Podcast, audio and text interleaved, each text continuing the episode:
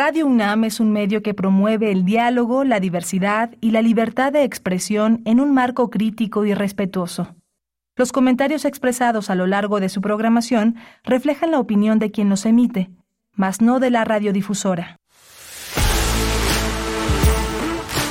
Radio UNAM presenta Prisma RU. Una mirada universitaria sobre los acontecimientos actuales. Prisma RU. Relatamos al mundo.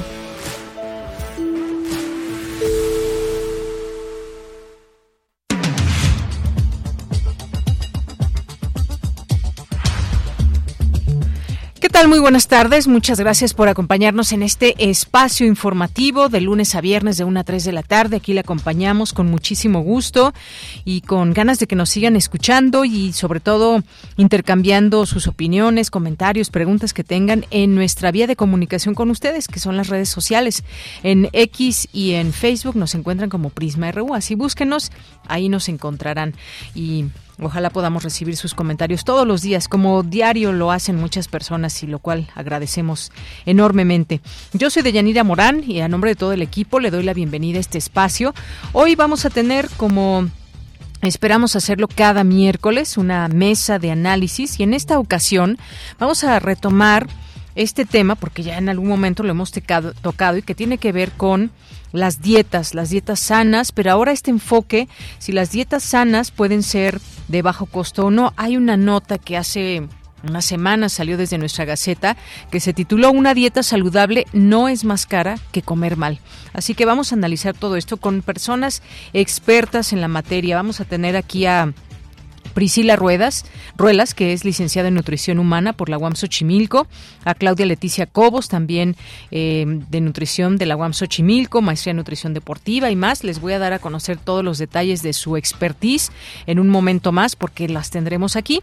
También nos va a acompañar Daniel Illescas, el doctor eh, Daniel Illescas Zárate es licenciado en nutrición por la Universidad de Guadalajara, tiene estudios de maestría en ciencias de la salud y más. Si tienen preguntas, si tienen algunos comentarios que quieran hacernos, a lo largo de esta mesa estaremos ahí compartiendo también lo que ustedes nos quieran decir al respecto. Así que pues dejamos nuestras redes, redes sociales abiertas a nuestro público que quiera participar para esta mesa que tendremos que titulamos Dietas sanas a bajo costo. ¿Cuáles son sus beneficios? Vamos a tener también una invitación que les haremos que nos va a dar Roxana Medina. Aquí tenemos un programa de eh, de la Escuela Nacional de Trabajo Social y nos tienen una sorpresa, una invitación. También vamos a platicar de lo que ha pasado en elecciones, en las elecciones de Ecuador, luego de este magnicidio que se dio y finalmente se van a segunda vuelta los candidatos punteros. Vamos a platicar con la maestra Silvia Soriano sobre este tema. Tendremos también eh, información nacional, internacional, de cultura, nuestras secciones de este día. Así que quédese aquí, aquí en este espacio de Prisma RU, porque desde aquí relatamos al mundo.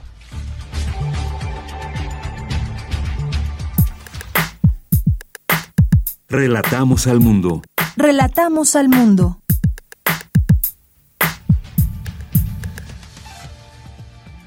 La una con cuatro minutos en la información universitaria este día 23 de agosto. 90 mil nuevos estudiantes ingresan a los distintos niveles educativos de la UNAM. El rector Enrique Graue encabezó hoy la ceremonia de apertura del nuevo ciclo escolar 2023-2024. La inversión en educación y en salud son los grandes motores que permiten impulsar el desarrollo de un país, aseguró el secretario general de la, de la UNAM, Leonardo Lomelí Negas, durante la conferencia magistral Inversión para el Desarrollo Social. Al entregar reconocimientos a 173 profesoras y profesores del sistema incorporado, el rector Enrique Graue Vigers afirmó que educar es siempre una acción interminable y llena de estímulos y esperanzas. Es una inmensa labor docente que sería impensable e imposible sin el trabajo y compromiso de más de 9.000 profesoras y profesores. El día de hoy reconocemos a este selecto grupo, pero ustedes representan de alguna forma y en buena medida a esa totalidad de la gran fuerza educativa del sistema incorporado.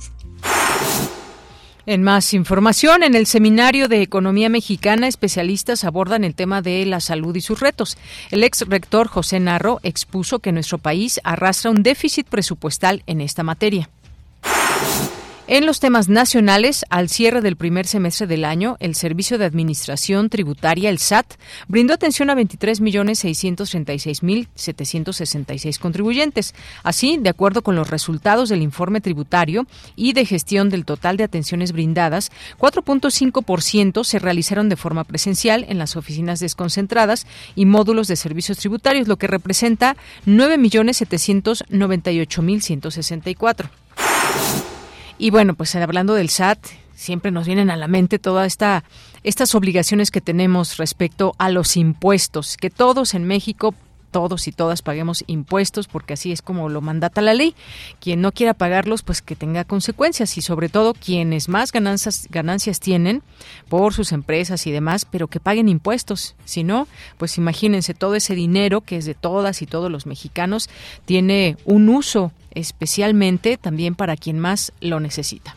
En más información, el presidente Andrés Manuel López Obrador cuestionó el trabajo del ministro Luis María Aguilar y lo acusó de estar en su contra. ¿Para quién trabaja el ministro? ¿Le importa que los niños tengan libros, que tengan libros de texto? ¿Está pensando él de que si se quedan sin libros los niños, sus padres no tienen para comprar libros? ¿Está pensando de que todos los libros son buenos, que los libros no se pueden prohibir, mucho menos destruir? ¿Ya leyó los libros o él cree que son libros para inyectar el comunismo? No, no, él no cree eso. Él tiene un pensamiento conservador, retrógrado está en contra de nosotros, en contra de la transformación, pero no es un buen juez.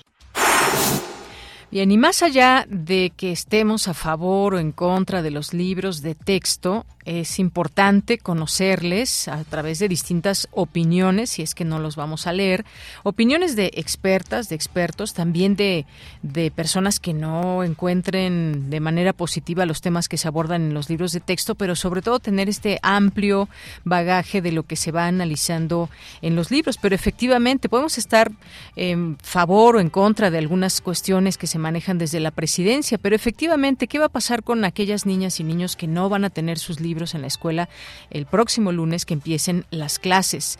Nos ponemos a pensar en todo ello, pues es un tema que sigue dando de qué hablar y un tema que también, por supuesto, tiene su parte enorme política. En la información internacional, un jet de negocios que iba de Moscú a San Petersburgo se estrelló este miércoles y murieron sus 10 pasajeros. Servicios de emergencia rusos revelaron que el jefe mercenario Yevgeny Prigozhin estaba en la lista. A partir del 14 de enero próximo, cuando asuma la presidencia de Guatemala, Bernardo Arevalo pondrá en marcha un plan de gobierno en el que la prioridad será el combate a la corrupción, la seguridad y un intenso programa social en los campos de educación, salud, seguridad social y apoyo agrícola. Hoy en la UNAM, ¿qué hacer? ¿Qué escuchar? Y a dónde ir. La Universidad Nacional Autónoma de México organiza la doceava Olimpiada Universitaria del Conocimiento, en la cual podrán participar alumnos de bachillerato y de iniciación universitaria de la UNAM inscritos en el ciclo escolar 2023-2024, quienes deberán elegir solo una de las siguientes áreas de conocimiento para participar: biología, matemáticas, física, química, geografía, filosofía, historia y literatura. La convocatoria cierra el 29 de septiembre de 2023 y se encuentra disponible en el sitio oficial www.olimpiadas.unam.mx. La Facultad de Psicología de la UNAM organiza el conversatorio Una mirada de las neurociencias, 50 años y sus avances, que se llevará a cabo del 23 al 25 de agosto en el auditorio Dr. Luis Lara Tapia de la Facultad de Psicología en Ciudad Universitaria. Para mayores informes consulta el sitio oficial www.psicología.unam.mx.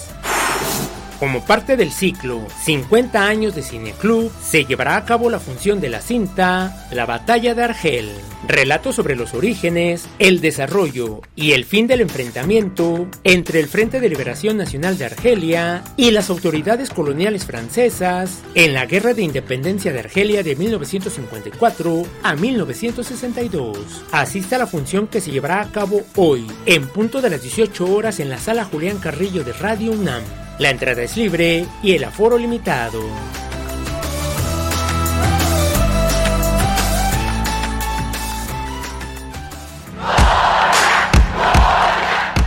Campus RU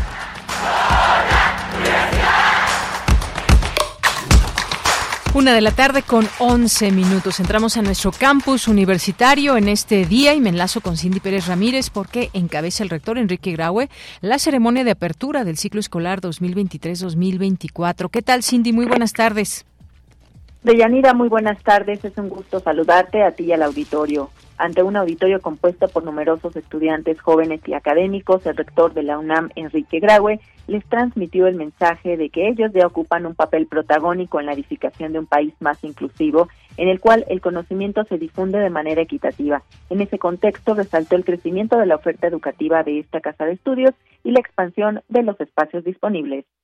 Con su llegada, aumentamos la cobertura educativa en casi 10% en relación al ciclo escolar de hace ocho años. Esto implica la creación en los últimos ocho años de poco más de 33 mil nuevos lugares. En este mismo periodo, para satisfacer las necesidades del mundo actual, ampliamos nuestra oferta educativa con 18 nuevas licenciaturas e incrementamos en más de un 90% el número de becas otorgadas en los múltiples programas con los que cuenta la UNAM. Por su parte, Sara Fabiola Velázquez Alatriste, alumna que ingresa al bachillerato con 127 aciertos en la Escuela Nacional Preparatoria número 6, se refirió al esfuerzo y la constancia para pertenecer a la comunidad universitaria. A partir de hoy, comenzaremos nuestra preparación profesional con la certeza de que se nos proveerán de los recursos suficientes que nuestra educación demanda. Ahora nos toca poner siempre el nombre de nuestra institución en alto, convertirnos en estudiantes de excelencia que aprovechan cada oportunidad para aprender nuevas cosas. Somos personas que luchamos por lo que anhelamos y que en un futuro no muy lejano lograremos transformar el mundo para ser reconocidas como dignas y dignos representantes de nuestra universidad. Alimentemos cada parte de nuestro ser con nuevos conocimientos, sin importar la edad o el grado académico. Nunca dejemos de aprender. Deyanira, la UNAM es una de las instituciones más importantes de América Latina, con más de 133 licenciaturas y 95 planes de estudio de maestría y doctorado. Y pues bueno, enhorabuena a los estudiantes de nuevo ingreso. Este es el reporte. Bien, pues muchas gracias, Cindy. Buenas tardes. Muy buenas tardes. Bien, pues continuamos. Nos vamos ahora con mi compañera Virginia Sánchez. La inversión en salud y en educación. Bueno, ahorita vamos a ir con mi compañera Vicky. Vamos ahora con Cristina Godínez. Inicia seminario Retos de la Economía Mexicana. Adelante, Cristina. Buenas tardes, Deyanira. Un saludo para ti y para el auditorio de Prisma RU. En el Instituto de Investigaciones Económicas tiene lugar el vigésimo noveno Seminario de Economía Mexicana con el tema central en torno al sector salud. En su intervención, José Narro, ex rector de la UNAM, habló del funcionamiento del sistema de salud en México. Dijo que el presupuesto que se destina a este sector tiene un déficit que se ha ido arrastrando por décadas. Llegó el momento, es mi opinión, de decir hasta aquí hagamos una nueva manera de, de, hacerlo, porque además se asigna de manera inercial, vamos cargando con los problemas del pasado, no damos prioridad a, a los problemas centrales y no se ha ajustado a las nuevas realidades demográficas y epidemiológicas. Debe, sin duda alguna, entrar en un proceso de incremento, de incremento anual de forma sostenida. Indicó que de acuerdo con los datos recientes del Coneval, se celebra la reducción de la pobreza, pero persisten otros grandes problemas. El rezago educativo se ha incrementado. En lugar de que vayamos mejorando, pues resulta que si comparamos el rezago educativo de 2016 con el de 2022, pues hay una diferencia importante. Y en donde las cosas están peor es cuando hablamos de la carencia por acceso a servicios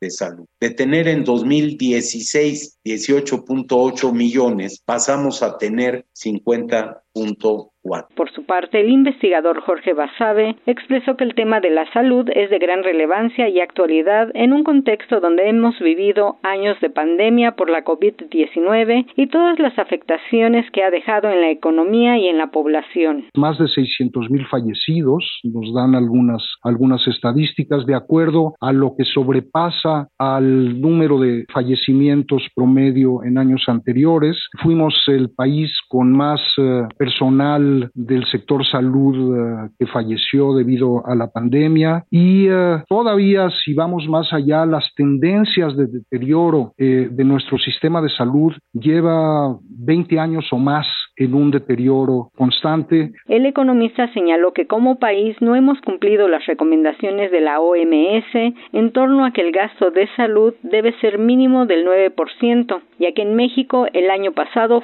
fue del 5.5% con relación al Producto Interno Bruto. Deyanira, este es mi reporte. Buenas tardes. Gracias, Cristina. Buenas tardes. Vamos ahora sí con mi compañera Virginia Sánchez. La inversión en salud y en educación, fundamentales para el desarrollo social, aseguró el secretario general de la UNAM, Leonardo Lomelivanegas. ¿Qué tal, Vicky? Muy buenas tardes. Hola, ¿qué tal, Deya? Muy buenas tardes a ti, el auditorio de Prisma RU.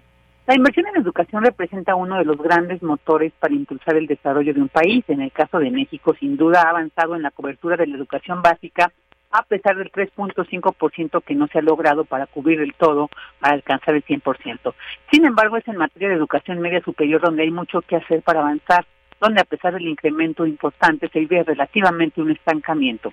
En el caso de la educación superior sí ha habido un incremento, pero aún nos enfrentamos a una cobertura muy por debajo en comparación con otros países, para lo cual se necesita un esfuerzo del gobierno federal y los estatales para crear nuevas instituciones educativas y mayores recursos. Así lo señaló Leonardo Lomelí Nega, secretario general de la UNAM, durante la conferencia magistral Inversión para el Desarrollo Social organizada por el Consejo Académico del Área de las Ciencias Sociales de la UNAM, donde también aseguró que un problema muy serio que se tiene en la educación y que impacta en otras cosas tiene que ver con los niveles de gasto con los recursos que se destinan a la educación en el país, pues dijo se ha tenido una caída muy significativa en el gasto público como porcentaje del Producto Interno Bruto en la última década. Escuchémoslo. Nosotros llegamos a estar por arriba del promedio mundial, arriba del promedio de América Latina, por debajo del promedio de Europa. Bueno, pues hoy estamos por debajo del promedio mundial, del promedio latinoamericano y del promedio europeo como porcentaje del Producto Interno Bruto. O sea, en relación al tamaño de la economía, el gasto que realizamos en educación es un gasto claramente insuficiente. ¿Esto de qué nos habla? Pues que no le hemos dado la prioridad que como país merecería la educación, que no lo reconocemos como una apuesta de futuro, como un factor fundamental para impulsar el desarrollo, que también pasa por el tema de la calidad, cual sin duda tiene una parte importante que ver los materiales, los libros de texto, pero también tiene que ver la formación de los profesores, la actualización de los profesores, los planes de estudio, pero sin duda es una combinación de muchos factores de los cuales uno no menor es precisamente el gasto en educación. Aseguró que es un tema que debe preocupar como nación y que se debe tomar en cuenta de cara a los procesos electorales y pedir un compromiso claro de las y los candidatos con relación a la educación. En cuanto a la salud, precisó México es uno de los países con menor gasto público en este sector. Escuchemos. Nosotros tenemos una característica muy peculiar. El gasto público es aproximadamente igual al gasto privado. O sea, del total del gasto en salud del país, 51% lo realiza los gobiernos, el Estado a través de sus distintos niveles de gobierno, 49% lo realizan las familias, los particulares. ¿Cuál es el principal problema de esto? Es decir, que los mexicanos tenemos que gastar mucho en salud por las insuficiencias de los sistemas públicos. De este gasto privado, que representa casi la mitad, la mayor parte del gasto ocurre en situaciones catastróficas, o sea, cuando nos enfermamos. Y cuando alguien se enferma de algo muy grave y o no tiene acceso a los servicios públicos de salud o le dicen que regresen dos meses para ver si lo atienden, hay casos así, por ejemplo, con cáncer. Entonces, pues ahí los dos meses pueden ser la diferencia entre tratar un, cáncer a tiempo o que le dé a uno una metástasis. Pues mucha gente recurre a la medicina privada y pues el aseguramiento en la medicina privada también es relativamente bajo. Detalló que según estudios que ha hecho el Coneval, una de las principales razones por las cuales una familia puede caer en, en pobreza es precisamente cuando un miembro se enferma y tiene que recurrir a la medicina privada porque o no están cubiertos por una institución pública o los tiempos de espera ponen en riesgo a la persona. También señaló que tras la evidencia de las debilidades del sistema de salud durante la pandemia de COVID-19 nos implica que es importante hacer lo posible por construir un auténtico sistema público de salud con cobertura universal. Ella, esta es la información. Gracias, Vicky. Muy buenas tardes. Buenas tardes. Continuamos. Relatamos al mundo. Relatamos al mundo. Continuamos y vamos a hacer contacto con Federico Campbell Peña, él es periodista y bueno, pues siempre recordar muchos eh, pues temas, él como sabemos tiene una vena muy importante ahí en el tema de la literatura, del periodismo, su papá Federico Campbell, su mamá Margarita Peña. ¿Cómo estás, Federico Campbell? Gracias, eres muy amable, Deyanira. Saludos a ti y al auditorio.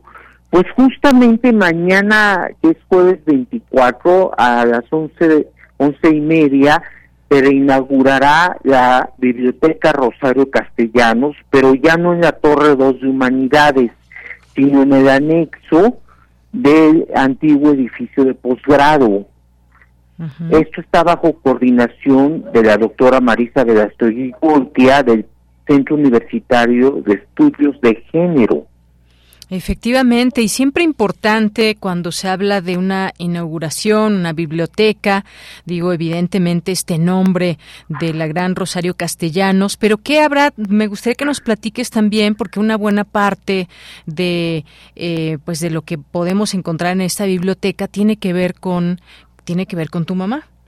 Sí, eh, yo doné 15 cajas de libros de literatura femenina y escrita por mujeres, entre ellas Pita Amor, por ejemplo, y Elena Garro. Pero además aquí cobra particular atención que muchos dedicados, porque eran colegas de mi mamá en la Facultad de Filosofía y Letras, Margot Glantz, Ana María Mateo, Eugenia Revueltas, entonces estos libros de las académicas que publicaban su propia creación, se los daban a mi mamá dedicados.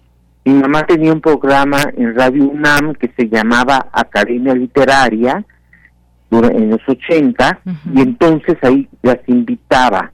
También Silvia Molina, la primera edición de La Mañana debe seguir gris, y otras escritoras pues que ya están en los anales de la literatura mexicana femenina, entre ellas Adaire Fopa, que fíjate que se reunían en 1977 en su casa en la colonia Florida con Carmen Lugo, Elena Urrutia, Elena Poniatowska, para fundar la revista FEM.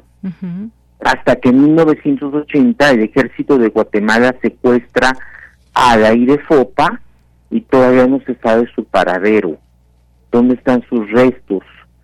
Entonces, me acuerdo que mi mamá y ella hicieron una protesta frente a la embajada de Guatemala y el embajador salió corriendo por la azotea y se escondió de mm. las mujeres que mm. protestaban ahí frente a la embajada en las lomas por la desaparición de de Fopa, el gobierno de López Portillo protestó oficialmente de Guatemala era una dictadura militar. Entonces, esperemos que el nuevo presidente Bernardo Arevalo reabra el caso a de Fopa.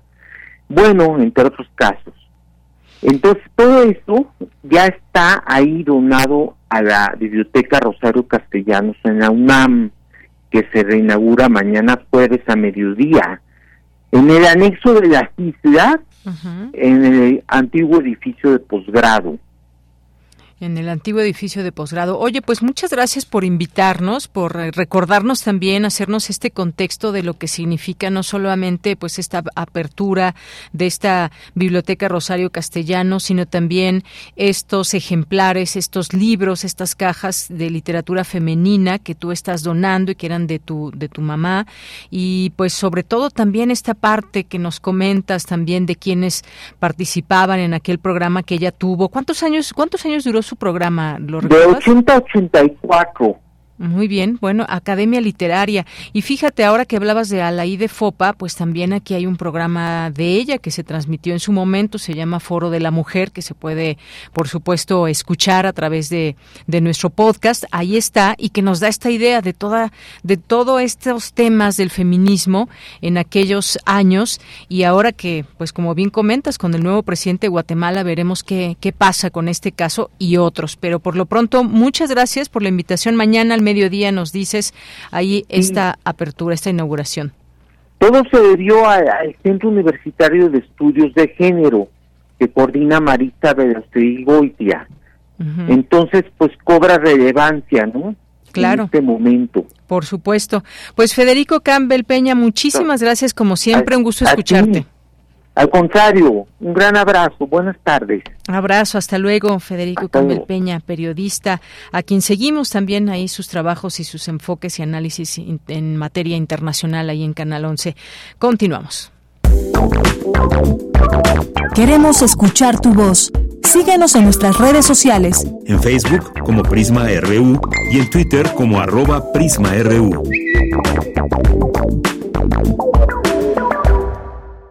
No todas las dietas son aptas para todos. De acuerdo con el INEGI, en el 2022, las cinco causas de muerte más comunes en México fueron las siguientes: enfermedades del corazón, diabetes, tumores, enfermedades del hígado y accidentes. Directamente, tres de estas cinco causas comunes de muerte se pueden prevenir con la dieta.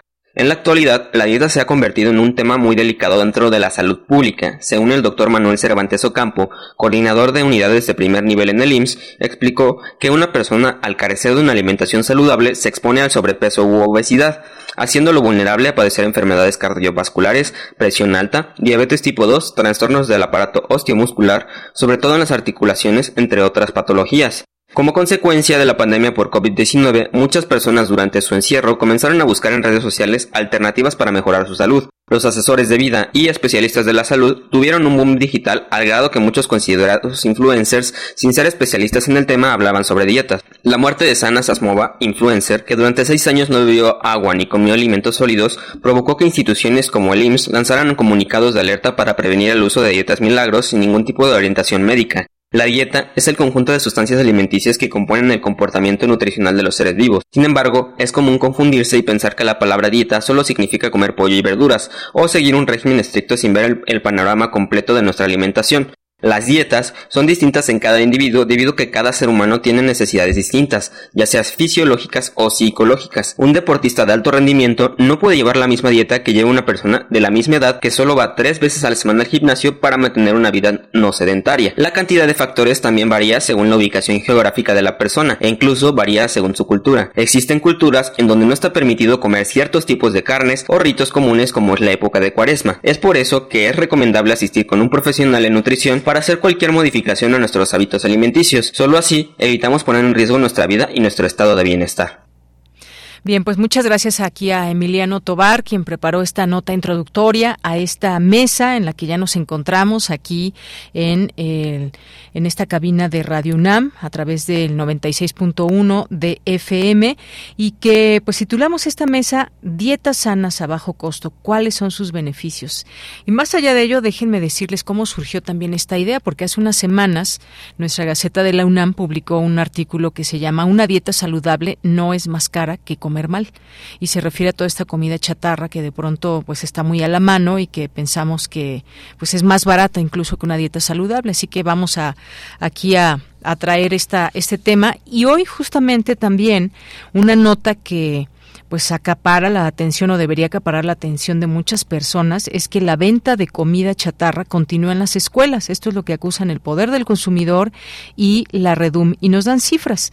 En más de 9.000 escuelas, el 98% vende chatarra y el 93% bebidas azucaradas. Es lo que denuncian las organizaciones de la sociedad civil, el poder del consumidor, UNICEF y la Red por los Derechos de la Infancia, al presentar un análisis sobre cuáles y cuántas escuelas continúan vendiendo chatarra con regulación.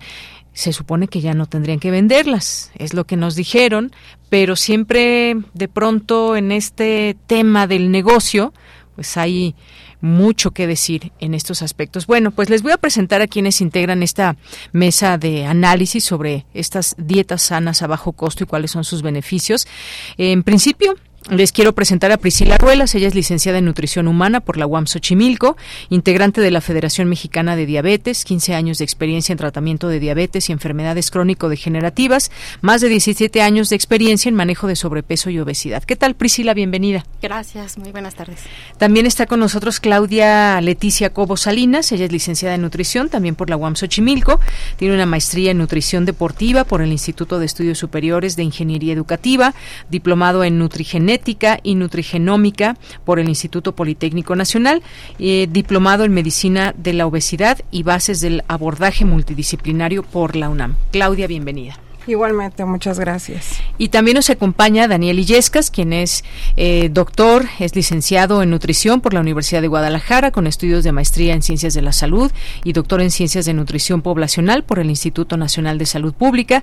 Forma parte del Sistema Nacional de Investigadores y recientemente se integró como investigador y responsable del Departamento de Vigilancia Epidemiológica en el Instituto Nacional de Ciencias Médicas y Nutrición Salvador Subirán. Bienvenido, doctor Daniel. Muchas gracias por la invitación pues de entrada yo les quisiera pedir pues una primera pregunta para que empecemos a discutir todo esto, si realmente podemos comer saludable a bajo costo, si esto no implica mucho tiempo, preparación y demás, que de pronto es algo que siempre ponemos de pretexto, la verdad, y es más fácil salir aquí enfrente y tenemos una tienda y entonces comprar lo que se nos antoja y no no sabemos a veces las implicaciones que esto puede generar a nuestro cuerpo.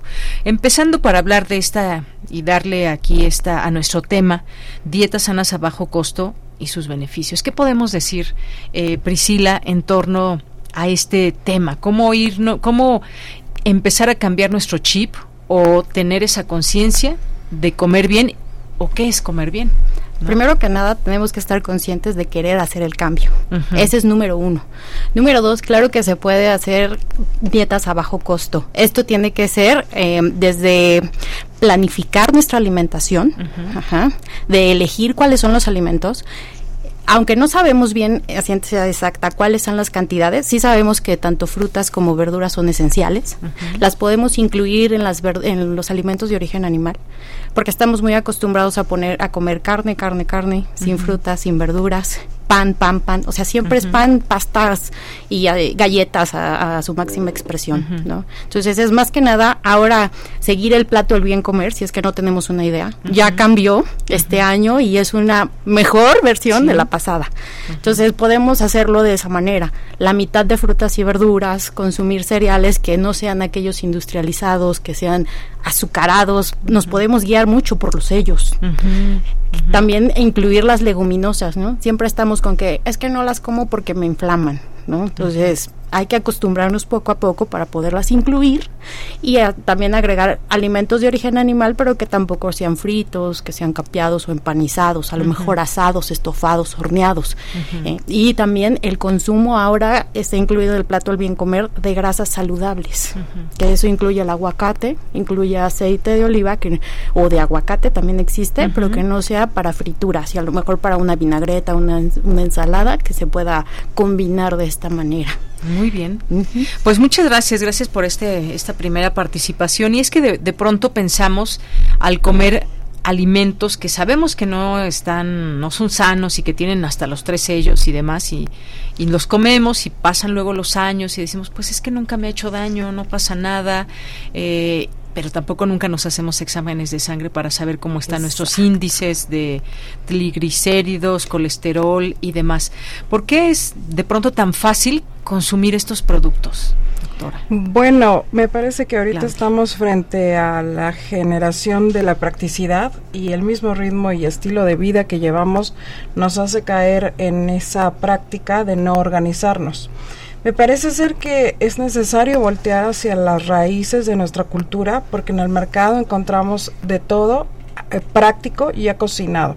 Lo mismo que podemos ir a una cadena de supermercados, también podemos ir a un mercado y ahí encontramos ensalada de nopalitos, encontramos habas, encontramos un sinfín de, de cosas que pueden enriquecer tu alimentación es indispensable organizarse siempre, porque incluso hasta nosotros como profesionales nos ha pasado que arriesgamos por eh, el éxito también el orden y la organización de nuestra alimentación y hay que movernos también más todo lo queremos práctico, ya hay súper en línea, ya no te cuesta tanto trabajo, ya nada más con un clic en tu celular puedes acceder a sin fin de comida rápida o incluso a tu súper y te lo llevan hasta el punto donde tú te encuentres. Entonces creo que hay que salir a caminar, hay que salir a explorar, como hacían antes las abuelas. Eso creo que nos ha hecho un poco de falta ahorita con todo este boom de la practicidad. Muy bien, muchas gracias, gracias eh, Claudia. Y bueno, paso eh, con el doctor Illescas, eh, Daniel Illescas, porque pues si de pronto tratamos de hacer esa conciencia, pero la verdad es que a final de cuentas, y las cifras son las que hablan, porque podemos decir y estar hablando aquí de las dietas saludables y demás, pero ¿cómo tomar conciencia? Porque tenemos índices altísimos de obesidad infantil, de diabetes, y se habla de que en algunos años pues va a haber mucho más de los que tenemos ahora jóvenes, niños que puedan desarrollar diabetes en su vida adulta. Esto es muy grave, lo cual significa y nos habla de que no estamos siendo bien educados en este aspecto de la alimentación. ¿Cómo romper con esa cadena de, de inercias y de tomar refresco en lugar de agua, de no hacer ejercicio, de es que saben muy ricos los dulces y la comida chatarra?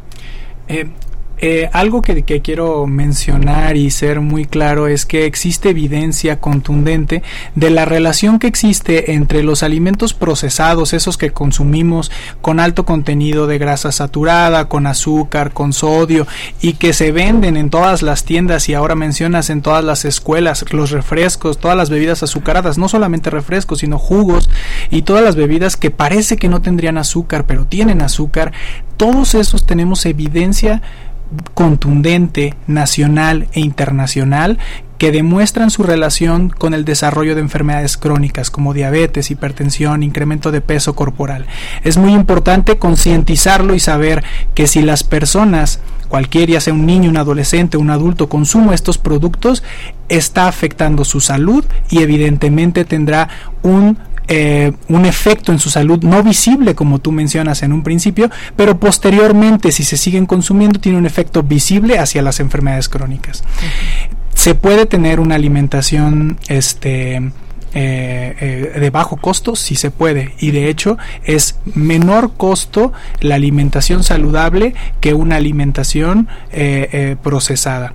Es elegir bien los alimentos como bien mencionan las compañeras que están hoy en la cabina y este y, debemos de seleccionarlo y tener una buena em, un buen consumo de estos alimentos. Hay evidencia que en México estos problemas son muy importantes. Diabetes tenemos ya 19% de la, de, la población tiene diabetes. Eh, sobrepeso y obesidad más del 70% de la población. Hipertensión aproximadamente el 30% de la población. Estamos hablando que no solamente es un problema individual, es un problema colectivo, es un problema que se contagia eh, de familia, de generación en generación y que necesitamos romper esto a través de estrategias individuales y colectivas. Hablando de colectivas, tenemos que llamar a los tomadores de decisiones a que nos apoyen en este proyecto de mejorar la salud de la comunidad, que como bien sabemos tendrá un beneficio poblacional, un beneficio en, mejor eh, capacidad económica, menos ausencia laboral, menos malestares y, pro y evidentemente tendremos un mejor país, pero esto debe de ser de lo individual a lo colectivo y a los tomadores de decisiones. Muy bien, muchas gracias, eh, doctor Daniel. Y hay algo muy interesante ahora que empezaba a hablar aquí la licenciada Priscila en torno a pues qué tipo de cereales debemos consumir, no esos que vienen de pronto en caja y con muchos colores y demás, porque además tienen no sé si todos los sellos, pero tienen muchas azúcares refinadas y demás. Pero cuando vamos a un supermercado, supongamos a ver cualquiera, no vamos a decir marcas, yo yo me pongo hay veces que observar y a leer muchos de estos contenidos y los sellos cuando estamos en la parte de comida, por supuesto, y hay una gran diversidad de productos que no teníamos en otro momento. Yo cuando era niña, pues no había tanta diversidad de cereales de esto y el otro y demás. Entonces de repente digo, yo creo que si quitáramos más de la mitad de todo lo que hay aquí, no se perdería uno de absolutamente nada. Quitaríamos lo que realmente está matando a las personas y se quedarían pues esta parte de frutas, verduras. También hay, por supuesto, si uno quiere conseguir una avena, ahorita nos, nos dicen, por ejemplo, pues hay avenas que no tienen, o sea, que están así, digamos, eh, las que son buenas, pero hay otras que vienen endulzadas o que te las venden en barras y demás, y entonces ahí, como dicen, ya la puerca torció el rabo, o como se dice, ¿no? Entonces ya, ya, ya valió todo el esfuerzo al comprar esto que pensamos, desafortunadamente, que sí es bueno, porque pues lo encontramos ahí, es que tiene avena, es que tiene pasas, pero aunque tenga avena y tiene pasas, estamos comiendo algo con muchas azúcares. ¿Cómo, cómo descartar eh, qué alimentos sí y cuáles no? Nosotros, primeramente, digo, tenemos los sellos. Ahí ya podemos ver qué alimento ya nos está marcando un exceso de azúcares. Pero también otra parte importante es el, leer los ingredientes. Si tú ves que ese producto tiene muchísimos ingredientes, descártalo en cuestión de una avena, luego porque hay una marca muy muy famosa en la que ah, es que es que es esa marca, ya por eso es saludable. Una que empieza con Q, que creo Ajá, y acaba con R. Ajá. Entonces piensan que es muy buena. Ya por el simple hecho de la fama que contiene, pero no, hay marcas hasta incluso marca libre del súper que son mucho mejor porque es 100% hojuela de avena y con eso te cuesta tres veces menos. Ay, perdón, voy a decir una marca, pero ¿la Granvita es buena o no? ¿Sí? ¿Es así? Granvita es pura hojuela de avena. Ay, qué bueno. Entonces le atiné por lo menos a un buen producto. Gracias, Priscila. Pues sí, esto, nos enfrentamos a veces a, a que cuántas marcas hay de cierta cosa. Y luego ahora que van a entrar las niñas, los niños a la escuela el próximo el próximo lunes, quienes nos están escuchando, quizás papás, mamás que hagan el lunch, ¿cuál sería, por ejemplo, un buen lunch para enviarle a las niñas y a los niños que van ocho horas, siete horas a la escuela? ¿Qué podemos mandarles? Pues primero que nada un cereal integral. Un cereal integral. Un cereal integral que, que sea yo sin voy a anotar. azúcar. Sí. Porque estábamos muy acostumbrados, bueno, yo que soy mamá, veo muchas veces en las escuelas que les mandan las galletitas, pero con el chocolatito de avellana endulzado y Mm. ese es su lunch, ¿no? Ese ese de avellana no es muy bueno, ¿verdad? También de una marca famosísima De que hecho, viene de Italia y Exacto, no sé sí, cuánto. muy, Malísimo. Muy nice, ¿Lo pero tachamos? tiene demasiada Y azúcar. además muy caro, ¿eh? Sí, carísimo. Entonces tachamos esa. Tachamos. Hay, hay, hay ofertas ya en el mercado que son de estos productos orgánicos o con sin azúcar, que son como empresas pequeñitas, en las cuales esos productos son muy buenos, porque no tienen azúcar y tienen la avellana como tal y el- el- la cocoa o, o el chocolate ya este mezclado. Ahorita me dice la marca. Sí.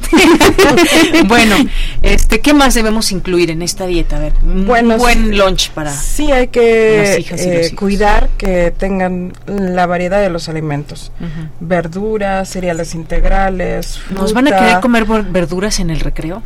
Sí, sí, Sí, los sí, sí los acostumbramos. ¿O prefieren frutas? Yo digo que Ah, prefieren frutas. A no lo sé. mejor esos, ese tipo de alimentos como crudo- crudos. Ajá, como una zanahoria Podría ser pepino, Sí, jícama, exacto. Eso sí les gusta. El limoncito con chilito piquín. Con tajín, digo, con chilito Sí, piquín. exacto. Nada más hay que cuidar un poquito, que eso no tenga tanto, Tanto dulce dulce. también, tanta sal. Tanta sal. Y otra cosa que no sí. debemos olvidar mandarles a nuestros hijos es el agua simple. Agua, Ah, sí. sí. Agua No, simple. Agua simple. De preferencia. Hay que- ¿De sabor puede ser con poca azúcar o no? Pueden, pueden exprimirle un limón, pueden, pueden li- licuarle un pedazo de sandía, de melón, pero no le agreguen azúcar.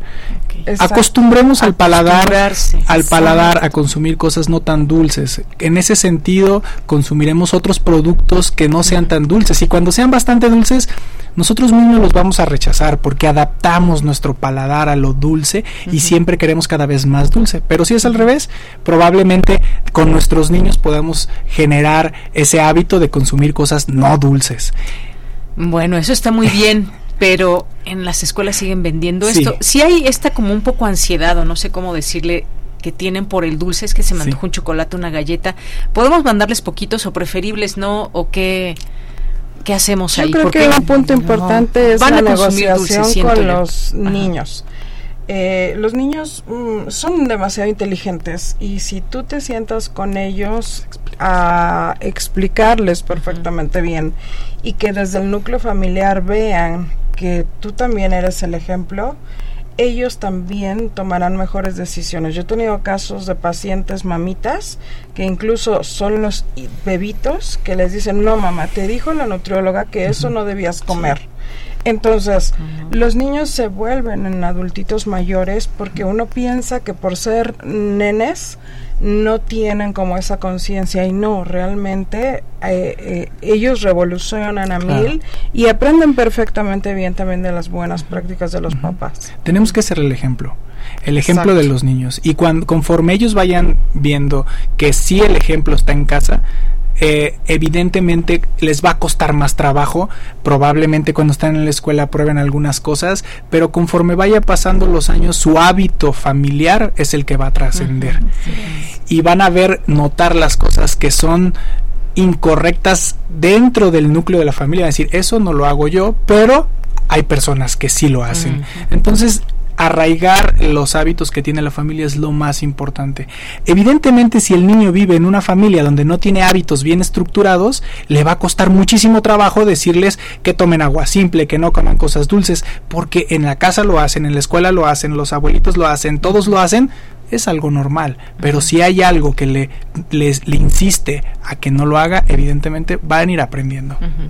Ahora bien, sabemos que por algo se está rechazando el azúcar, no solamente que digamos, pues vamos a hacer un sacrificio colectivo y demás, sino que realmente está causando daños al cuerpo. Eh, ¿Cómo ¿Qué es lo que hace el azúcar al cuerpo? Ya que estamos en todo eso, hay distintos tipos de azúcar, está desde el moscabado, eh, está este el azúcar morena, la refinada y demás, pero ¿qué, ¿qué hace, qué le hace a nuestro cuerpo el azúcar? Cómo podemos a un niño, a un adulto, a una persona más grande, porque no es lo mismo también la eh, cómo digieren y demás los alimentos las personas más jóvenes que las más grandes. ¿Qué le hace el azúcar a nuestro cuerpo? Voy lanzando preguntas y ustedes me dicen. El azúcar como como de dulce, o sea, como tal de mesa, o sea, ya está en su forma más sencilla que es una glucosa. Entonces esto entra al torrente sanguíneo de manera automática. no, no tiene que pasar por ningún proceso metabólico para entrar al torrente sanguíneo y eso hace que eleve nuestra pues nuestra glucosa en sangre. Ahora, esa energía es una energía de calorías vacías porque no nos O sea, sí necesitamos azúcar en algún momento de Claro, necesitamos necesitamos hidratos de carbono, ajá, en su forma más sencilla que es la glucosa. Pero eso se encarga el cuerpo de, de realizarlo. Desde el proceso de la digestión se empieza por la boca, por eso hay que masticar constantemente, muchas veces, ¿no? Entonces ya después de ahí, como esa energía la tenemos pues vagando por todo el cuerpo, hay un momento en el que no va a tener en dónde en, dónde ocuparse y se almacena como grasa.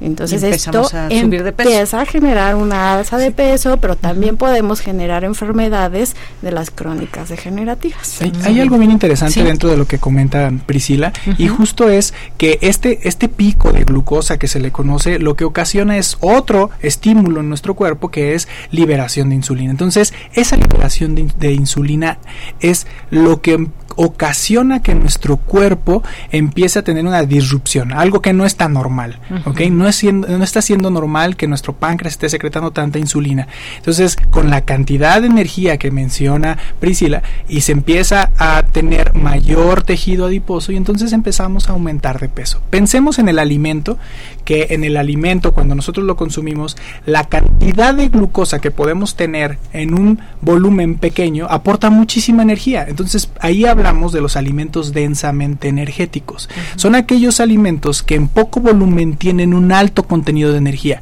Entonces, esos principalmente tienen mucha grasa y mucha azúcar. Entonces no lo comemos y comemos mucha energía, muchas calorías en un volumen pequeño y hacemos estas reacciones en nuestro cuerpo. De manera cotidiana, nosotros consumimos estos alimentos y aumentamos de peso. Y al aumentar de peso podemos tener otras enfermedades. Pero no hay que pensar solamente que las enfermedades se detonan a partir del incremento de peso.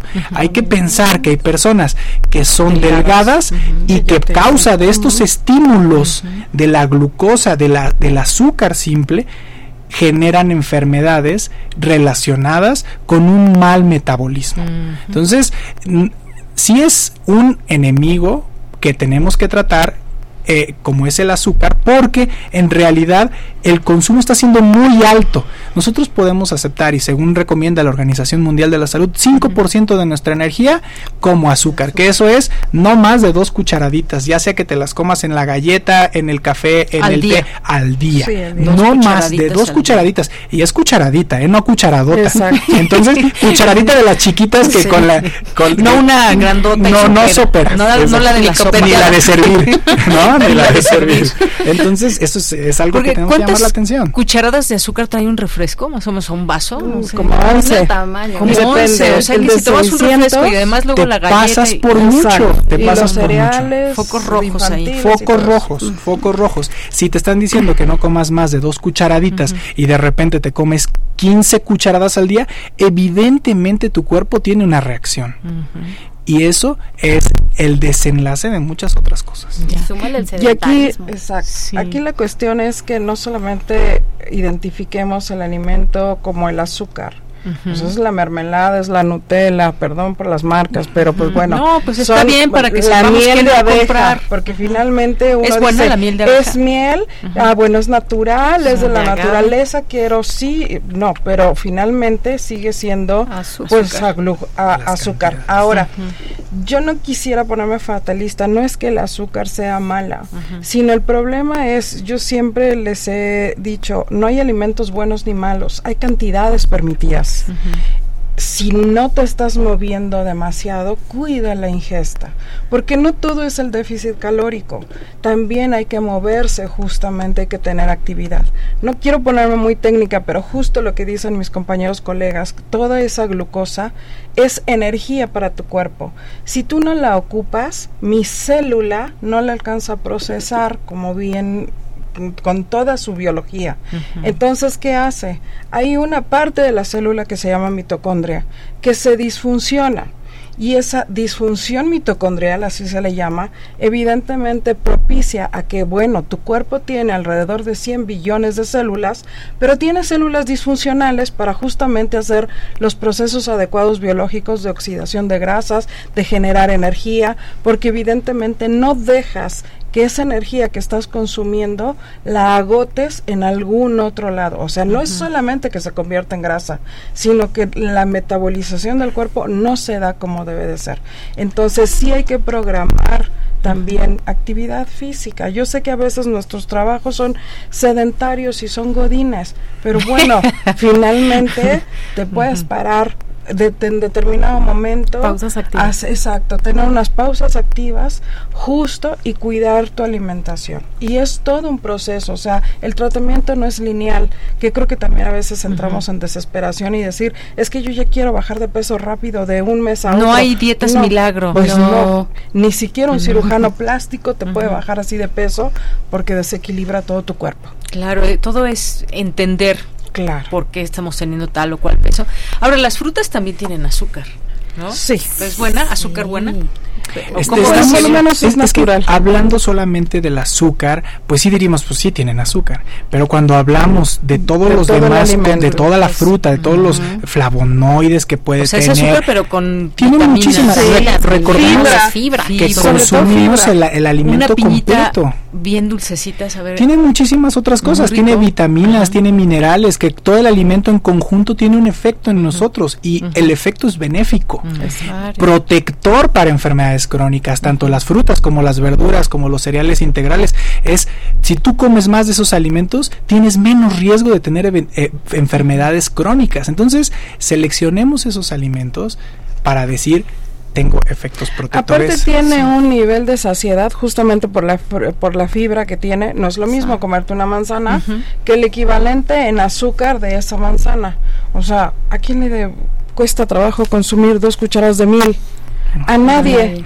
En cambio, por la misma acción de la digestión, consumir una manzana, pues por lo menos ya te entretiene. Ya tu pancita ya está un poquito más llena, entonces, y, ya, y aparte tiene vitaminas, tiene minerales, como bien dijo el doctor. Entonces, pues es totalmente diferente. Una frutita. Ya se nos va acabando el tiempo. Voy a hacerles una pregunta a cada uno. En el caso, y eh, Priscila, que es nutrióloga, la mayoría de las personas quizás no van al nutriólogo es buen momento para replantearnos en qué nos ayuda un nutriólogo. Bueno, el, nutriólogo, yo lo que hago con mis pacientes es decirles cómo los alimentos que a ellos les gustan los pueden incorporar de manera saludable a su dieta. Sin, simple y sencillamente. Y también el que no nada más es come tal o en tales cantidades, sino también hacer el movimiento y sobre todo también checar composición corporal. Porque como bien lo decía mi compañero el doctor, el, el que estés delgado no quiere decir que estés sano. Muchas veces estás grasoso, por así llamarle, o sea, tienes más grasa que músculo. Y eso también te predispone a, padecer alguna enfermedad o un desbalance en tu, en tu salud. Muy bien, muchas gracias. Y voy con la licenciada Claudia, porque además ella tiene una maestría en nutrición deportiva. Quienes hacen ejercicio y demás tienen que llevar una dieta específica. ¿Es, ¿Se les sugiere ir con también con una nutrióloga o no? Sí, por supuesto, sumamente importante porque también esa demanda energética que ellos tienen, necesitamos ajustar su plan de alimentación previo a una competencia o previo a un entrenamiento y finalmente, pues bueno, son requerimientos que los necesita ese cuerpo de más en una dieta habitual. Muy bien, muchas gracias. Y bueno, con el doctor eh, Daniel hablamos de alimentos y de la dieta sana y demás, pero hay otros elementos que también afectan nuestra salud y una de ellas es la ingesta de alcohol. ¿Cómo podríamos, em, digamos, explicar eso? ¿Qué tan grave puede ser el ingerir mucho alcohol o de repente si soy, ay, es que nada más una copita de vino diaria? ¿Cómo es esto del alcohol? Ah, el, el, alcohol evidentemente está relacionado con... Eh, eh, eh, eventos adversos en salud, por decirlo general, ¿no? Y no solamente en salud, sino también algunos accidentes. Entonces, eh, el, consumo de alcohol tiene que estar limitado. Lo único que se ha visto que tiene un efecto benéfico es el vino tinto. Y no es el alcohol tal cual, son los flavonoides los que tienen el efecto en nuestro, en nuestro, en nuestro organismo para tener ese efecto benéfico. Hay mucha discusión al respecto. ¿Diario? Puede ser diario, puede ser diario, pero vino tinto. Mm. Eh, ahora, el consumo diario de alcohol sí tiene un efecto eh, negativo en la salud. Mm. Entonces, tenemos que, que, valorar el consumo de alcohol y y, en realidad cuando son consumos muy pequeños, el efecto no es tan o sea, no, no es tan visible cuando son consumos pequeños, digamos, lo que contiene una cerveza, que son más o menos como 8 gramos de alcohol, y este, y en realidad no, no es muy claro su efecto en salud negativo, pero sí, cuando ese consumo se hace de manera habitual, sí tiene un efecto evidente sobre enfermedades. Muy bien, y es que de pronto, imagínate, ahorita me vino a la mente estos cócteles que hay, la coctelería, mixología y demás, es alcohol. Con azúcar. Jugos. Jugos. Industrializados. Si no es de que El, agua, el, jugo de naranja al momento es jugo de naranja con azúcar y demás. Esta es una bomba, ¿no? Me parece, estos cócteles. ¿Recuerdas que el doctor te habló de alimentos densamente energéticos? Bueno, pues ese coctelito fácil por todas las combinaciones, más aparte el alcohol que no tiene más que calorías. O sea, puede ser una bomba, puede ser una comida completa un coctelito sencillo. Ahora, ¿cómo darnos cuenta, por ejemplo, yo que no llevo una dieta y ahora me, ya me convencieron de ir con un nutriólogo, nutrióloga, pero ¿cómo darnos cuenta que estamos consumiendo de más? O sea, a lo mejor si yo digo, estas dos cucharaditas que me dijeron, ya me pasé con esto y todo, pero ¿cómo hacer conciencia de eso? ¿Cómo sabemos si ya nos estamos pasando? Yo hay una, una forma eh, que siempre intento. Eh, número uno, son dos cosas diferentes, la cantidad y la calidad. La cantidad e, eventualmente tu peso sigue siendo el mismo. Que en general la población incrementa un kilo por año. Eso es lo que está escrito y no, no me dejarán mentir. Y es parte de lo que no podemos muchas personas controlar. Y van viendo un kilo y dicen en 10 años, 10 kilos ya se sienten, pero de un año a otro en realidad no lo sienten. Y la otra es la calidad. La calidad es muy importante. Si ya logras mantener tu peso corporal en un, durante 5, 10 años, el mismo peso corporal, mejora cada vez más la calidad de tus alimentos y vas a tener una muy buena salud. Bueno, perfecto. ¿Qué creen que se nos acabó el tiempo? La verdad es que siempre quedan más preguntas y más comentarios, pero pues ha sido muy enriquecedor escucharles.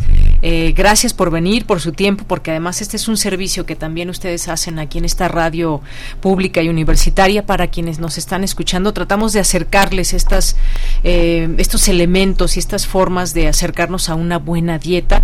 Y pues nada, muchísimas gracias. Gracias, licenciada Priscila Ruelas, licenciada Claudia Leticia Cobos, doctor Daniel Illescas, gracias por venir. Gracias, por la invitación. Gracias a ustedes. Son las dos de la tarde en punto, vamos a hacer un corte, regresamos a la segunda hora de Prisma RU. Tu opinión es muy importante. Escríbenos al correo electrónico prisma.radiounam@gmail.com. 96.1 de frecuencia modulada. 860 de amplitud modulada, transmitiendo desde Adolfo Prieto 133 en la Colonia del Valle. Escúchenos en nuestra página web radio.unam.mx. Radio UNAM, experiencia sonora.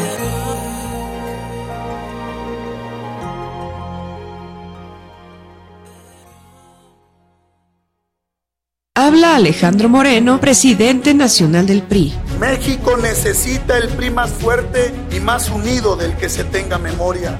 Aquí estamos listos los priistas para recuperar a México, porque si vamos juntos, ganamos todos. Saquemos la casta, el orgullo y la garra y demostrémosle a México que los priistas no solo sabemos ganar, los priistas sabemos gobernar y trabajar por este país. ¡Que el PRI! PRI. Nomás una probadita para agarrar felicidad. Total, ¿qué puede pasar? Puede pasar mucho. El fentanilo te engancha desde la primera vez. Esclaviza tu mente y tu cuerpo. No destruyas tu vida. El fentanilo mata. No te arriesgues. No vale la pena. Si necesitas ayuda, llama a la línea de la vida 800-911-2000. Secretaría de Gobernación. Gobierno de México. Resignifica la forma de relatar el deporte. Diplomado Narración Deportiva.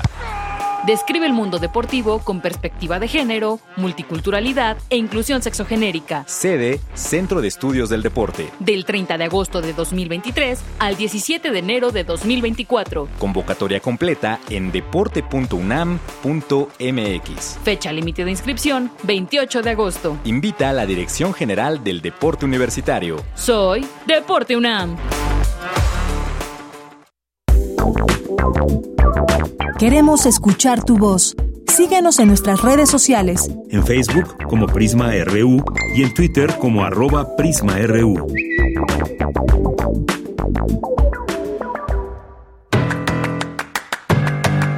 Mañana en la UNAM, ¿qué hacer? ¿Qué escuchar? ¿Y a dónde ir?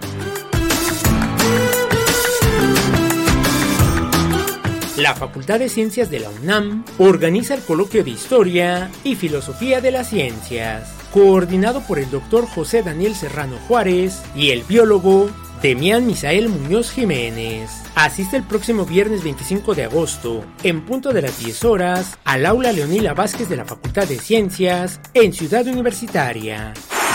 La Coordinación de Humanidades de la UNAM organiza el coloquio Instrucciones para volver a jugar, Rayuela 60 años, que se llevará a cabo mañana 24 de agosto, en punto de las 9.30 horas, en el aula magna del Instituto de Investigaciones Filológicas, en Ciudad Universitaria, así como el 25 de agosto, en punto de las 9.30 horas, en el Auditorio Mario de la Cueva de la Torre de Humanidades, en Ciudad Universitaria, o sigue la transmisión en vivo a través de las redes sociales de la Coordinación de Humanidades de la UNAM.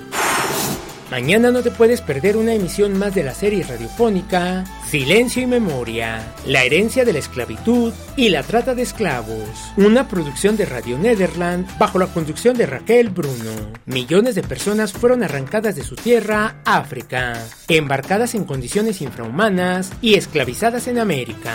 ¿Qué sabemos de este largo periodo de la historia? ¿Cómo reconciliarnos con ese pasado? Con información y opiniones de expertos en la materia, esta serie intenta aportar un granito de arena al debate sobre la herencia de la esclavitud. Mañana jueves 24 de agosto nos ofrece el capítulo titulado Consecuencias de la trata. El comercio transatlántico desarrollado durante cuatro siglos entre Europa, África y América expandió la trata de esclavos a dimensiones antes desconocidas. ¿Cómo cuantificar el impacto de un proceso de esta magnitud y duración? Descúbrelo mañana en el nuevo capítulo de la serie radiofónica Silencio y Memoria, la herencia de la esclavitud y la trata de esclavos. Sintoniza en punto de las 10 horas el 96.1 de frecuencia modulada. Para Prisma RU, Daniel Olivares Aranda.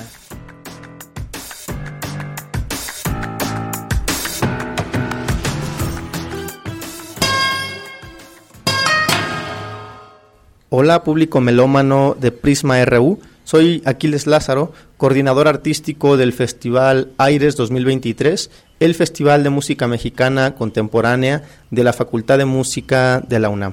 Quiero invitarlos al tercer concierto de Aires 2023, un concierto en el cual los guitarristas mexicanos Julio Isaac Cervantes y Andreas Es nos presentan un programa mm, música para guitarra clásica y para guitarra eléctrica. Entre las compositoras y los compositores que se escucharán en este concierto están Graciela Agudelo, Wilfrido Terrazas, Ever Vázquez, entre otras y otros compositores. El concierto se realizará este miércoles 23 de agosto a las 19 horas en la sala A10 de la Facultad de Música de la UNAM. No olviden además consultar el resto de la programación de Aires 2023 disponible en www.festivalaires.com.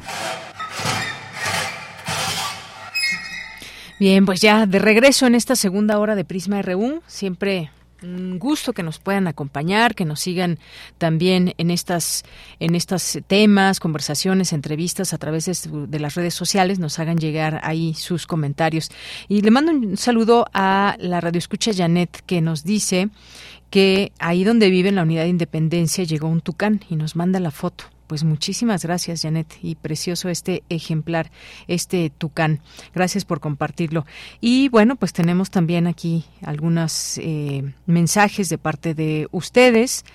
Eh, de César Soto, de Moisés, excelente mesa, es urgente que adoptemos hábitos saludables. Pues es eso, hábitos, así como eh, nos levantamos a cierta hora, pues también ciertos productos que debemos incluir en nuestra dieta y algunos productos que de plano descartarlos y si es para siempre no pasa nada. Al contrario, mejoraremos muchas cosas. Em, gracias, Moisés. César Soto nos dice como sugerencia en la comida dos caballitos de tequila en forma esporádica, con moderación y buena alimentación y tomar agua.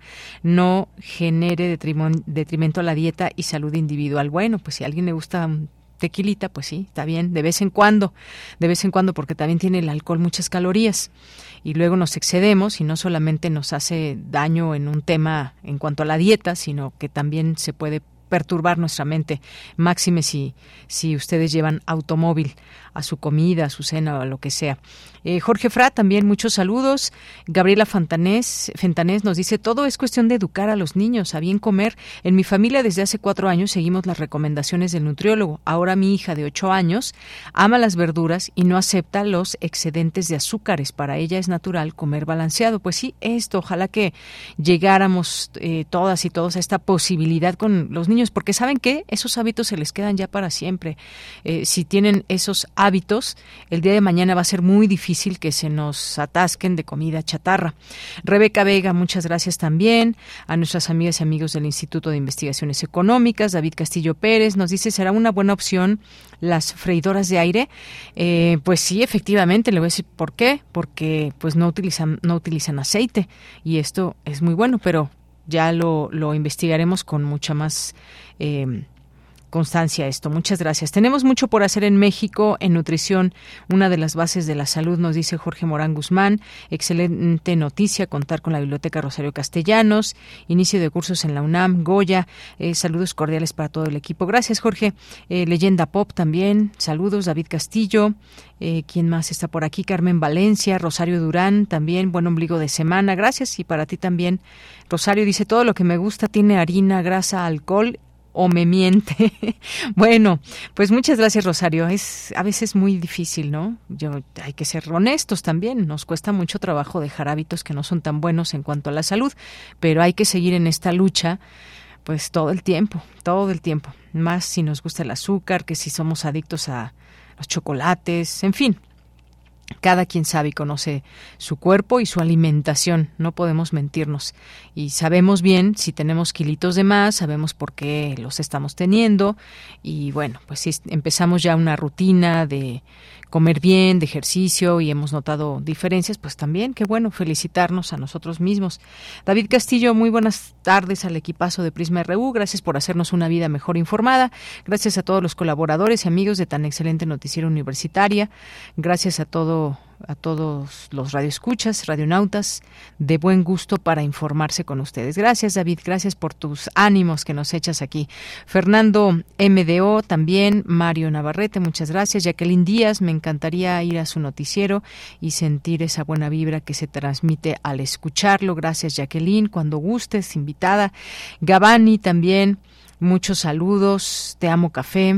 Gracias, eh, Rosario Barrera, eh, Laulara también, muchas gracias, Elsa Casas, eh, Gaby Cervera, Ana Ladelas Beach, Ángel Cruz y más. Aquí le seguimos leyendo con el gusto de siempre y en todo momento. Jorge Fran nos dice, así como está buena, eh, como esta buena entrevista en salud, sugeriría que existiera un día en específico en el programa de Prisma, una sección que trate el tema de salud para que nos orienten cada semana, semana a semana, el cuidar de ella y valorarla. Ya pronto, pronto tendremos una sorpresa por ahí. Gracias, eh, Jorge Fra. Y nos vamos ahora a nuestra siguiente información. La Coordinación Universitaria para la Sustentabilidad organiza el tercer encuentro estudiantil por una UNAM más sustentable. Daniel Olivares conversó con la maestra Lidia Lara, encargada de la organización de dicho evento. Hoy en Sustenta conoceremos todos los detalles de esta actividad académica.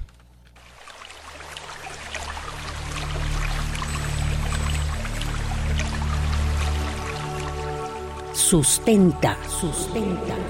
Innovación universitaria en pro del medio ambiente.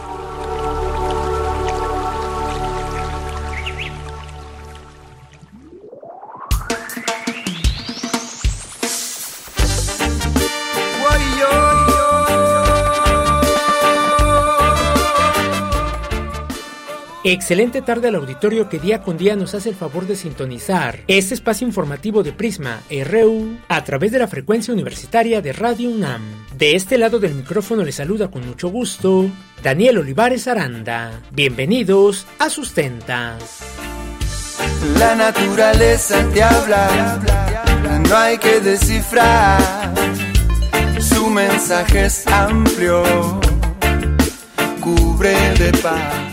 Desde el año 2019, la Coordinación Universitaria para la Sustentabilidad de la UNAM ha desarrollado diversos proyectos, iniciativas y actividades con la finalidad de difundir entre la comunidad universitaria y la sociedad en general la importancia y necesidad de caminar hacia un futuro más sustentable, principalmente en los campus de nuestra máxima casa de estudios. Tal es el caso del tercer encuentro estudiantil por una UNAM más sustentable, que tiene como objetivo principal visibilizar, difundir y fomentar iniciativas en pro de la sustentabilidad y que se llevará a cabo en el marco del Día Internacional de la Juventud, celebrado el 12 de agosto de cada año. Conversamos con Lidia Lara Barragán Vite, maestra en planeación y políticas metropolitanas, responsable de la vinculación interna en iniciativas y actividades dirigidas a los estudiantes dentro de la COUS UNAM, quien nos compartió la importancia de realizar este encuentro estudiantil por tercera ocasión. Gracias. Pues esta es la tercera edición desde el inicio de la COUS en 2019. Buscamos dar voz a las actividades de nuestros estudiantes, destacar lo que hacen fuera de sus actividades académicas. Hay mucho, mucho en realidad que ellos están haciendo. Cada vez que visitamos escuelas, facultades, encontramos muchas iniciativas que van más allá de lo académico. Y nosotras buscamos darle voz, visibilizarlos,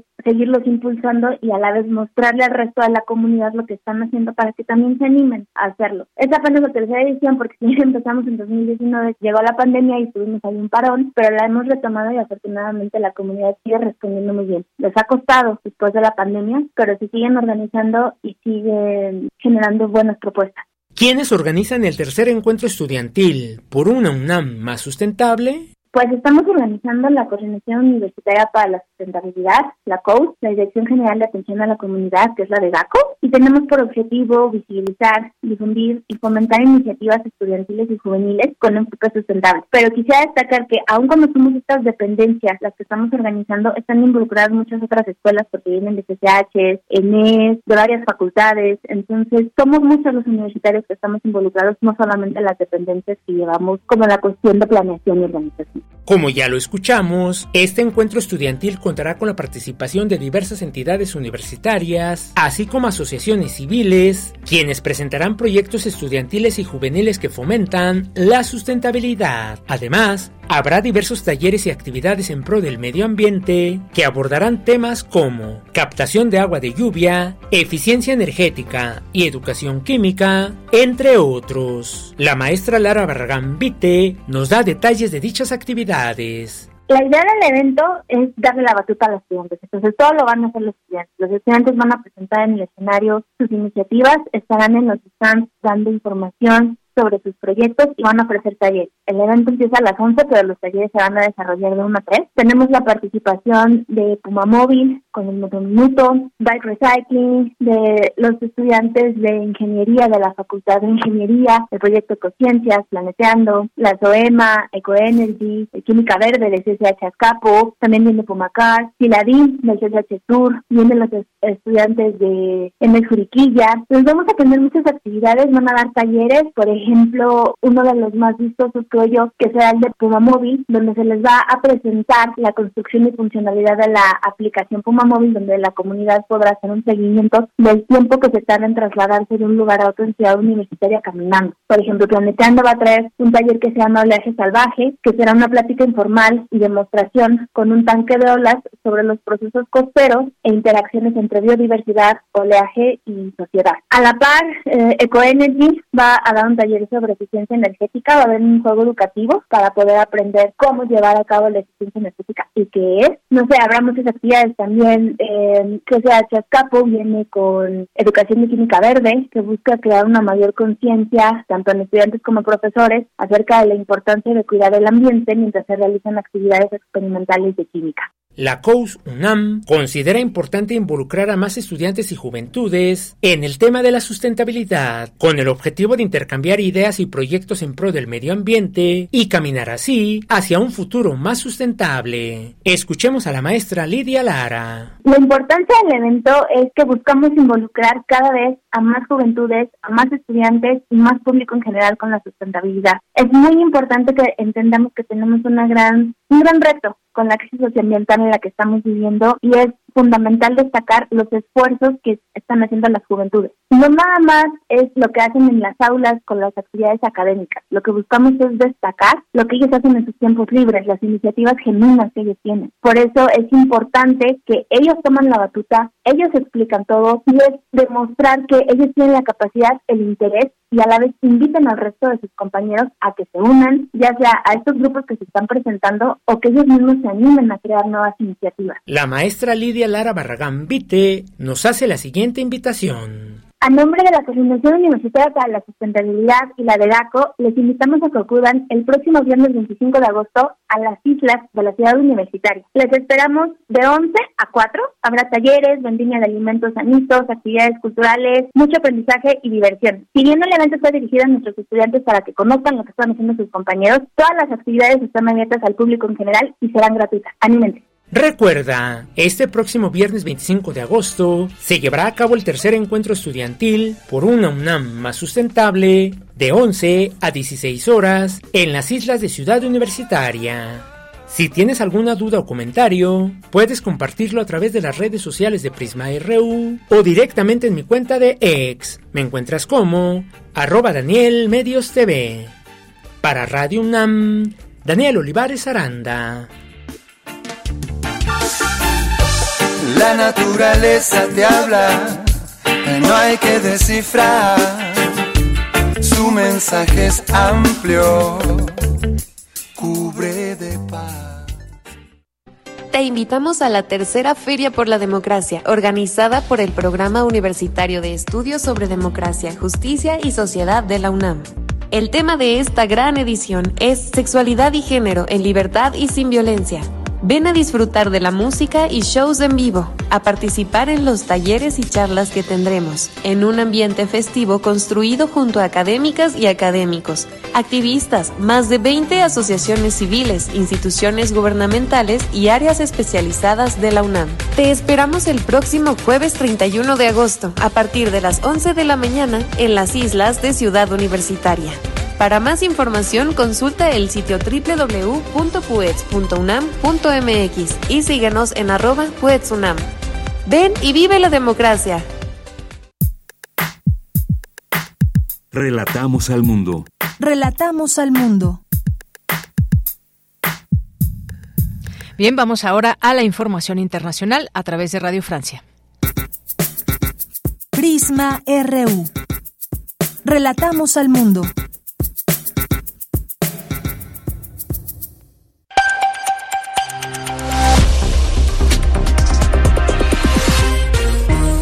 Bienvenidos a este flash informativo de Radio Francia Internacional. Arthur Geoffroy lo hacen los controles. Hoy es miércoles 23 de agosto y vamos ya con las noticias. Andreina Flores. India ya está en la Luna. La nave no tripulada Chandrayaan 3 logró posarse con éxito en la Luna cerca de su polo sur, escasamente explorado, en donde los expertos sospechan que puede haber agua. Entre los aplausos de los ingenieros y los miembros de la misión, Shri Somanath, jefe de la Agencia Espacial India, hizo el anuncio.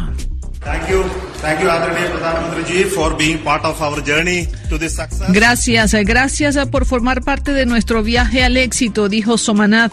India se convierte así en el cuarto país en llegar a la Luna después de Estados Unidos, Rusia y China. En Grecia ya se cuentan al menos 20 fallecidos a causa de los fuertes incendios que se han registrado en las afueras de Atenas. 25 mil personas han recibido orden de evacuación. Escuchemos el testimonio de Rosalía, griega mexicana, habitante de las afueras de la capital griega. Nuestras casas están llenas de cenizas, huele mucho, nos llega mensaje del gobierno que no tenemos que salir de nuestras casas, han cerrado bastantes lugares para que no pase la gente por ahí porque se ha salido del control el fuego.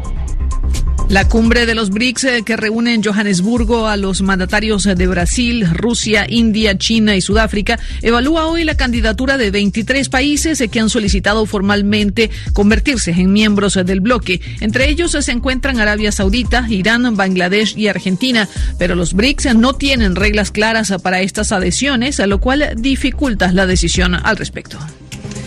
En España, el rey Felipe VI propuso al líder del Partido Popular, Alberto Núñez Feijó, como candidato a la presidencia del gobierno, luego de celebrar una ronda de consultas con los líderes de los partidos políticos. Sin embargo, Feijó no parece tener el respaldo político necesario para formar gobierno. Luego de cinco meses de discusiones y consultas técnicas, México y Estados Unidos han decidido activar un panel de resolución de controversias para zanjar el tema de la importación de maíz genéticamente modificado.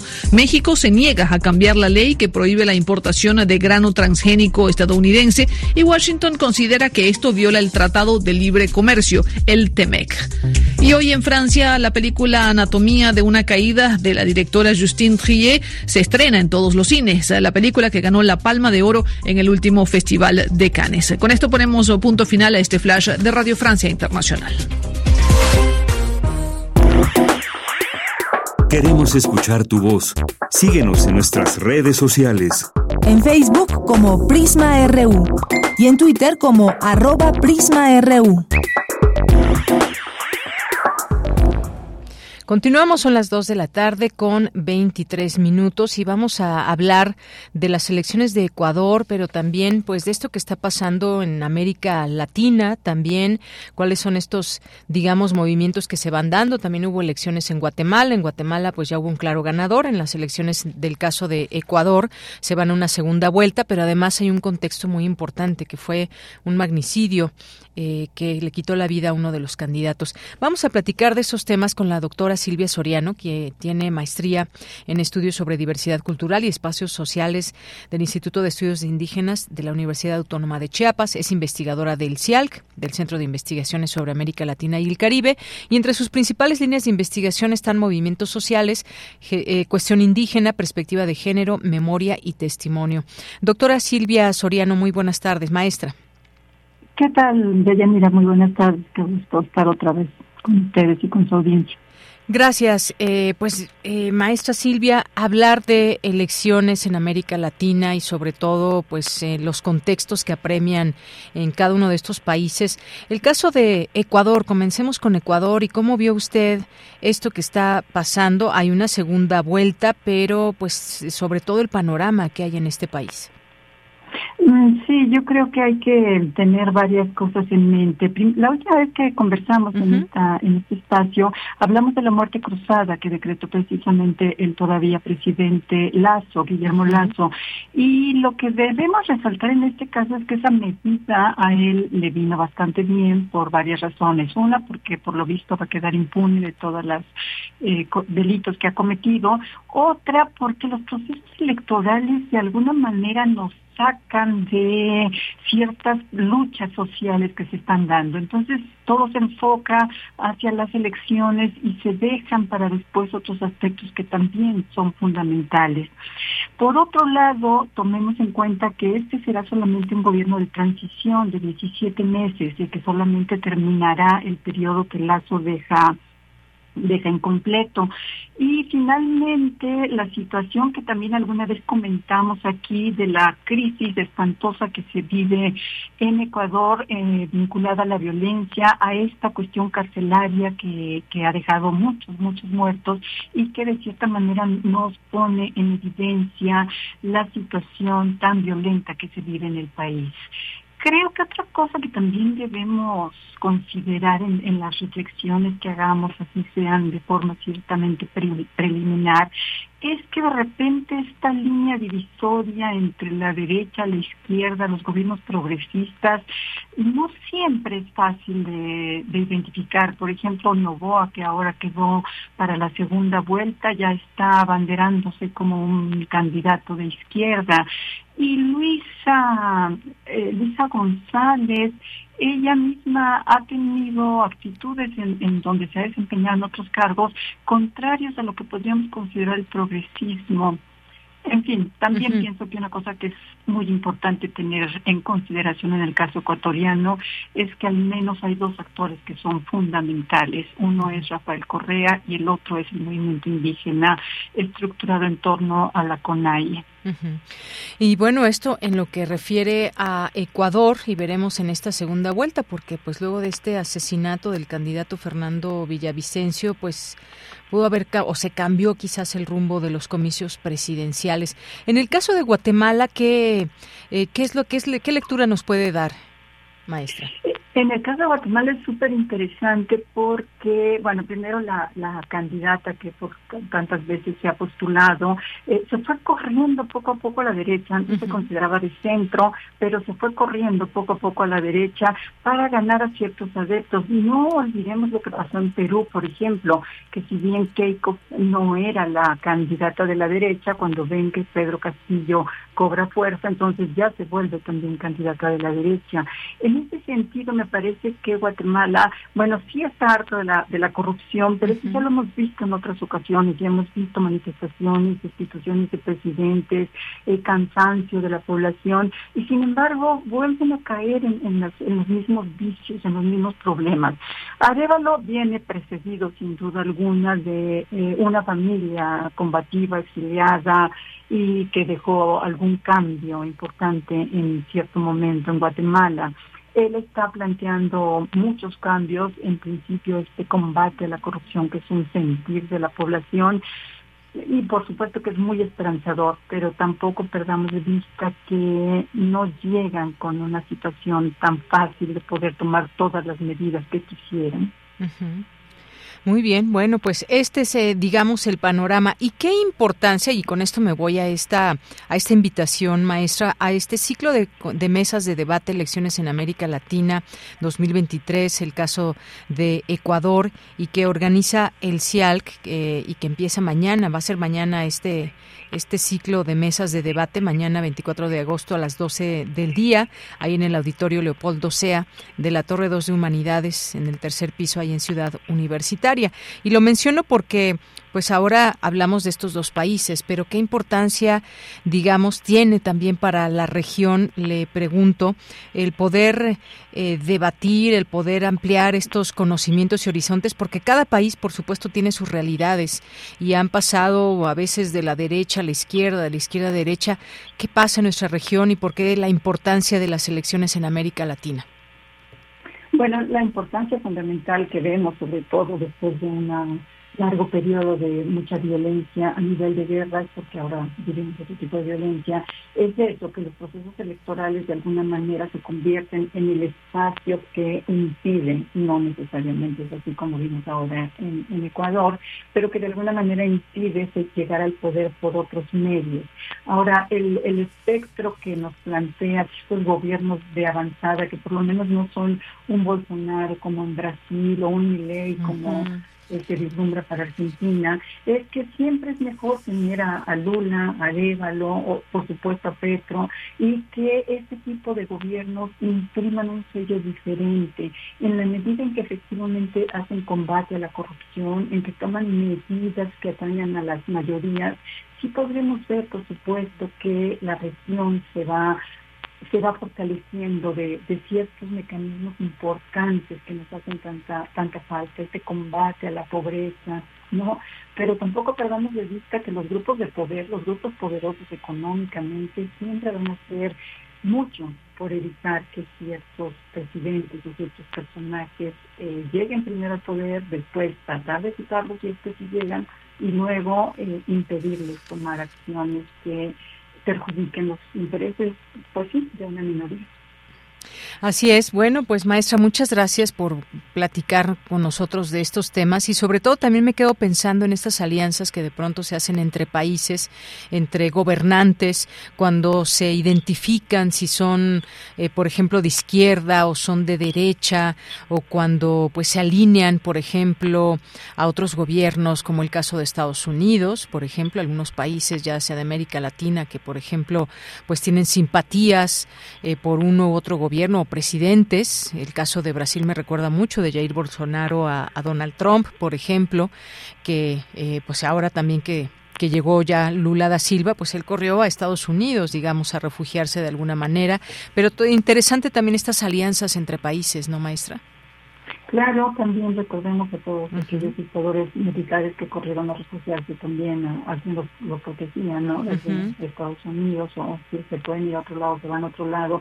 Esa es otra deuda que tenemos en nuestros pueblos y es la falta de justicia, ¿no? A la hora de la hora son pocas las, personas a las que se juzgan y que, y, que realmente pagan por todas esas atrocidades que han cometido. Pero sin duda que el escenario no esté eh, inclinándose hacia esa derecha ultra radical eh, que está en contra de, de muchos de los derechos que, deberían de parecernos cotidianos, es un punto positivo para la gestión, por supuesto Muy bien. Bueno, pues eh, maestra Silvia Soriano, muchas gracias por conversar con nosotros, ampliarnos un poco este panorama y dejar esta invitación. Ya está en nuestras redes sociales, está eh, este ciclo de mesas de debate, elecciones en América Latina y que pues lo pueden seguir a través del canal de YouTube también del CIALCI, pero también pueden eh, acudir al auditorio Leopoldo Sea de la Torre 2 de Humanidades. Muchísimas gracias. Así es, muchísimas gracias también, mira un gusto. Hasta luego, muy buenas tardes. Gracias a la maestra Silvia Soriano, maestra en estudios sobre diversidad cultural, y tiene distintas líneas de investigación y hoy con estos temas. Continuamos. Tu opinión es muy importante. Escríbenos al correo electrónico prisma.radiounam@gmail.com. Bien, vamos ahora con nuestra siguiente charla, que más que otra cosa es una invitación. Es una invitación que nos va a hacer la coordinadora de comunicación social de la Escuela Nacional de Trabajo Social, Roxana Medina. ¿Qué tal, Roxana? ¿Cómo estás? Muy buenas tardes. Hola, Deyanira, ¿qué tal? Buenas tardes. Muchas gracias por este espacio. Pues eh, te cedo la palabra porque sé que están de fiesta por el quinto aniversario, una nueva etapa del programa Vida Cotidiana, Sociedad en Movimiento, que se transmite aquí en Radio UNAM y va a haber una grabación en vivo. Pero danos los detalles, invítanos, por favor. Sí, claro que sí. Pues muchas gracias. Pues estamos invitando a toda la audiencia a que mañana nos acompañen a este evento conmemorativo del quinto aniversario del el programa Vida Cotidiana Sociedad de Movimiento. Este con este quinto aniversario, pues también abrimos espacio a una nueva etapa del programa, un, proyecto que se ha ido actualizando de acuerdo a las necesidades de eh, pues del contexto, pero también de las demandas de nuestros radioescuchas y es por eso que queremos compartir esta actividad con todas y todos ustedes. Además, bueno, pues eh, eh, ya has estado em, entrevistando a nuestra directora, la maestra Carmen Casas Ratia. Estas actividades pues están en el marco de la jornada conmemorativa del Día Nacional de las y los Trabajadores Sociales, que fue el día lunes 21 de agosto. Y dentro de esta e, este programa, pues justo eh, tenemos esta actividad que es el día de mañana a las 11 de la mañana en el auditorio Doctor Manuel Sánchez Rosado, que está ubicado en las instalaciones de la escuela. Muy bien, ahí dejamos esta invitación a quien quiera acompañar y bueno, pues también decirles a qué hora, qué días también se transmite este programa y cuál, digamos, cuáles son las temáticas para quienes quizás sean nuevos en esto, digan, a ver, yo quiero escuchar el programa, ¿por qué hay que escuchar el, programa? Roxana. Sí, por supuesto, bueno, pues este programa es un proyecto que se mm, coordinó con Radio UNAM, donde eh, se buscó un espacio para que trabajo social pudiera mostrarse a la sociedad presentando la vinculación que existe entre pues los temas sociales y cómo impactan en la vida cotidiana de las personas. De tal manera que bueno pues hablamos de temas sociales y hablar de lo social pues es hablar de todo lo que nos transversaliza como personas en nuestra vida diaria.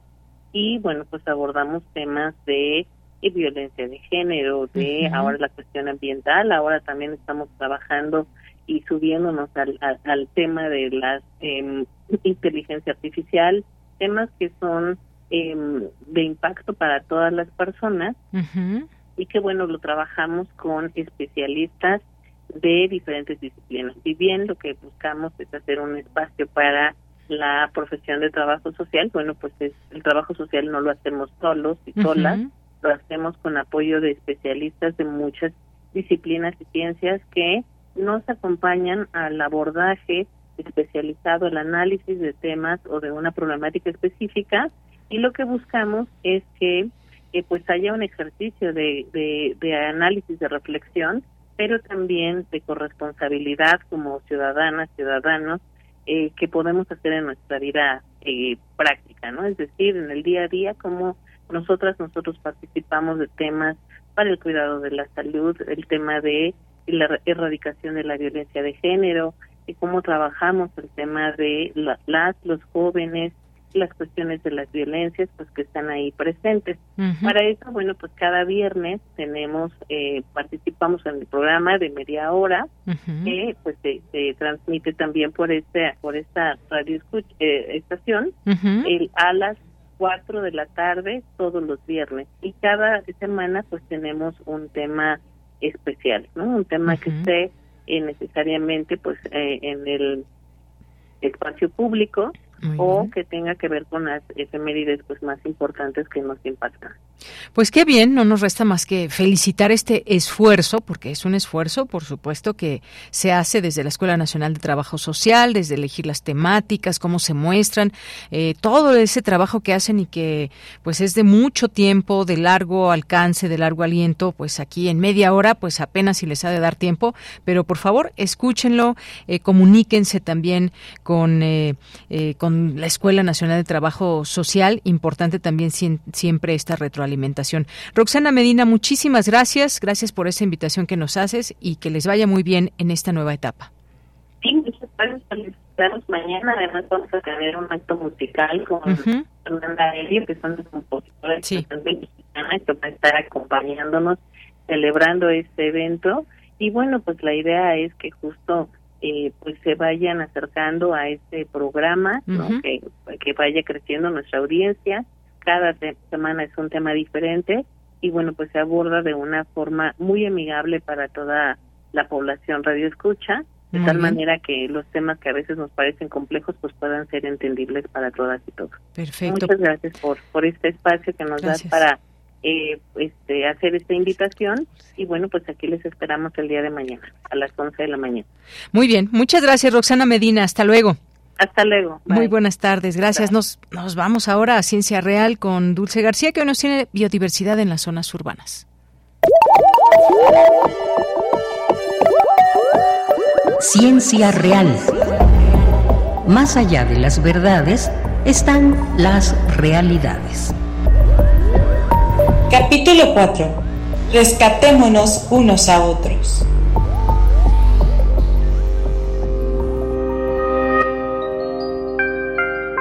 No podemos olvidar que los pasos cotidianos en el Valle de la Vida tienen que ver con los pasos del viento, pero también con los del más pequeño insecto, más también con la oruga, con el grito de los ríos torrentosos, pero también con el silencio de los lagos, con la presencia del huemul, más también con la humildad del pudú.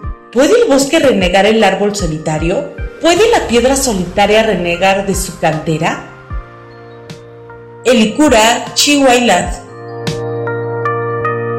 Saludo con mucho gusto al auditorio de Prisma RU. Hoy continúo platicándoles sobre el ambiente en el que vivimos y como nosotros vivimos en la Ciudad de México, tal vez una de las acciones más importantes que podríamos tener para ayudar a nuestro ambiente sería el de saber cómo conservar la biodiversidad de esta zona urbana. El tema lo conoce bien el doctor Renato Portela, académico del Instituto de Ecología de la UNAM. Vamos a escucharlo.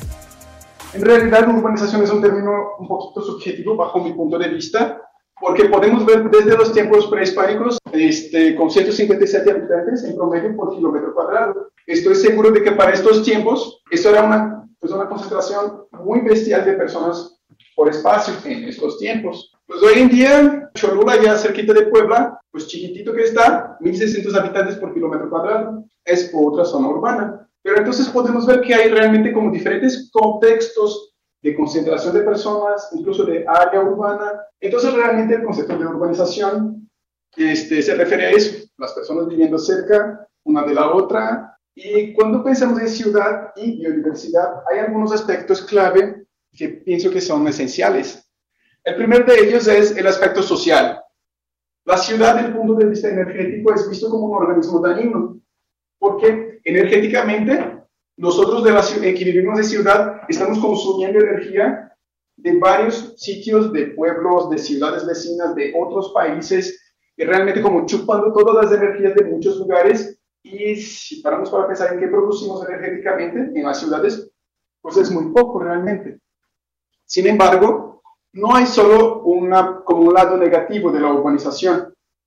El otro lado de la urbanización, justo debido a este contexto de que estamos ahí como destruyendo todo, es que es necesario, se hace necesario desarrollar uh, estrategias de conservación, estrategias de uso sostenible de, del suelo, de, los recursos naturales, y en los sitios que más se desarrollan estas ideas son los sitios en donde más hay concentración de personas de discusiones, de debates científicos, académicos y sociales. O sea, en las propias ciudades. Y bueno, el doctor Renato Portela comenta que hay dos características fundamentales que moldean los efectos de las ciudades sobre la biodiversidad. Estas características son la edad de las ciudades y la interacción entre los diversos organismos. Escuchemos nuevamente al académico.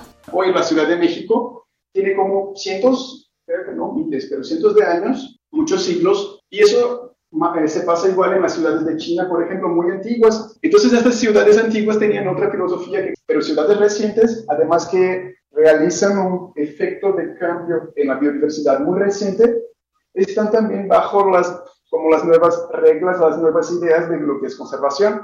Una otra, una otra característica de las ciudades que es bastante interesante, importante también, son las interacciones entre organismos pues todos nosotros sabemos que el gatito, aunque todos aman sus gatitos y todos sus mascotas, pues el penijo del gatito se come a los pájaros nativos de, de los remanentes de selva en las ciudades.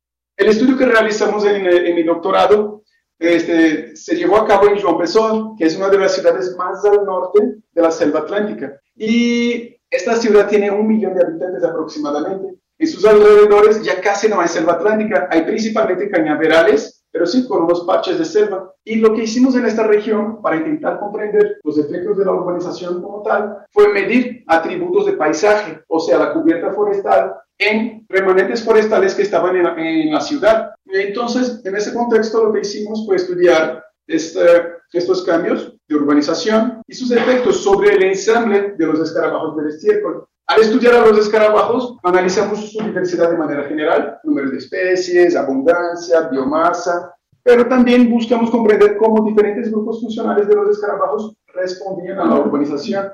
El primer resultado que me llamó la atención es que la diversidad de manera general no se vio afectada, afectada por la urbanización, la diversidad general, el número de especies total, la abundancia total y biomasa total. Sin embargo, dos grupos funcionales sí fueron negativamente afectados por la urbanización, los de dieta coprófaga y los rodadores. Y bueno, por otra parte también comenta en qué elementos podría enfocarse la investigación para saber qué de las zonas urbanas afecta a la biodiversidad y cómo podemos prevenir esas afectaciones. Pienso que es, muy interesante enfocarnos mucho en los elementos de las ciudades, ¿no? A lo mejor los focos de luz artificial cómo que estos focos afectan a los insectos nocturnos, ¿no? Que están volando allá alrededor de, la luz. ¿Será que si hay mucha luz cerca de un remanente urbano, ahí va a haber una gran pérdida, disminución poblacional a lo, a lo largo de los años? No se sabe. La basura, ¿no? A lo mejor en ciudades no, bueno, que tiran la basura en la selva, este, muchos organismos pueden verse beneficiados por ese recurso, el material de, este, descomposición. Entonces, estos elementos urbanos, los propios este, parques no naturales, cómo ellos sirven para mantener a la biodiversidad. A lo mejor estos sitios sirven como para mantener poblaciones incluso nativas, quizás con mucha calidad. Otro contexto que sí me llama mucho la atención son las ciudades antiguas. Tenemos ciudades que ya no sirven, no funcionan como ciudad, los sitios arqueológicos, pero que sí, se generó todo un proceso de uso, cambio de uso de suelo allá. Sí, a lo mejor entonces estos sitios arqueológicos presentan todavía como una cicatriz, algún efecto sobre la biodiversidad de la región, pero cuál es ese efecto, pues no, a mí, a mí no se me hace todavía muy claro y creo, creo que valdría mucho la pena comprender el papel de los sitios, sitios arqueológicos. Pues es cierto que las zonas urbanas afectan a biodiversidad, pero también es cierto que hay maneras de contrarrestar esta afectación. La siguiente semana seguiremos platicando sobre el tema. Por lo pronto me despido, agradezco mucho su atención. Los dejo con una frase y con Deyanira Morán. Que tenga muy buena tarde. Es un error básico tratar a la tierra como si fuera un negocio en liquidación. Herman Tali. Gracias, Dulce y su ciencia real. Nos vamos ahora a Cultura con Tamara Quirós. Cultura RU.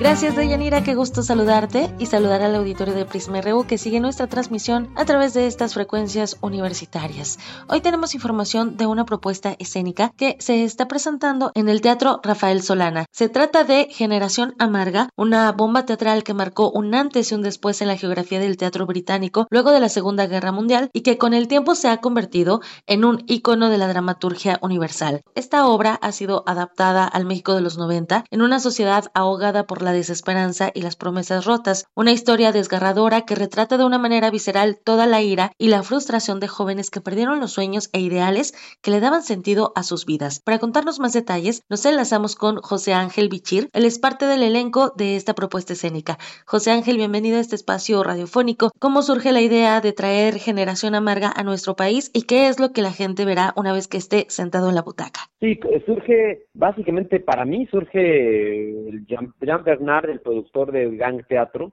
eh, es el que, el que me llama y me dice esta obra eh, importantísima del teatro británico eh, va a ser un, o sea, es, es un personaje que han interpretado actores como Kenneth Branagh, como Malcolm McDowell, que yo admiro muchísimo, obviamente, y no soy el único en el planeta Tierra que glorifica a estos maestros actores, y a Richard Burton en cine en los finales de los años 50 y además una obra muy importante que, que es muy importante para la historia del teatro británico. Entonces, cuando me dice eso yo y, digo, voy a hacer ese personaje, yo, wow, pues no, no, no dudé ni un segundo y, no me importó ni cuándo, ni cómo, ni dónde es. Y luego, ¿qué espera el público? ¿Qué pueden ver de esta obra? Pues realmente yo, yo soy mucho de la idea de decir más bien que el texto es poderoso y que y que es una es un reflejo del, de dos puntos muy importantes que son las relaciones tóxicas y el, el, el, la desesperanza, la frustración del joven ante un mundo desolador sin esperanzas de ningún tipo y ante un eh, mundo que en lugar de fomentar a, la, algo a, una esperanza, a un futuro prometedor, al contrario, te quitan la sensación de futuro al joven, por supuesto, en, gran parte.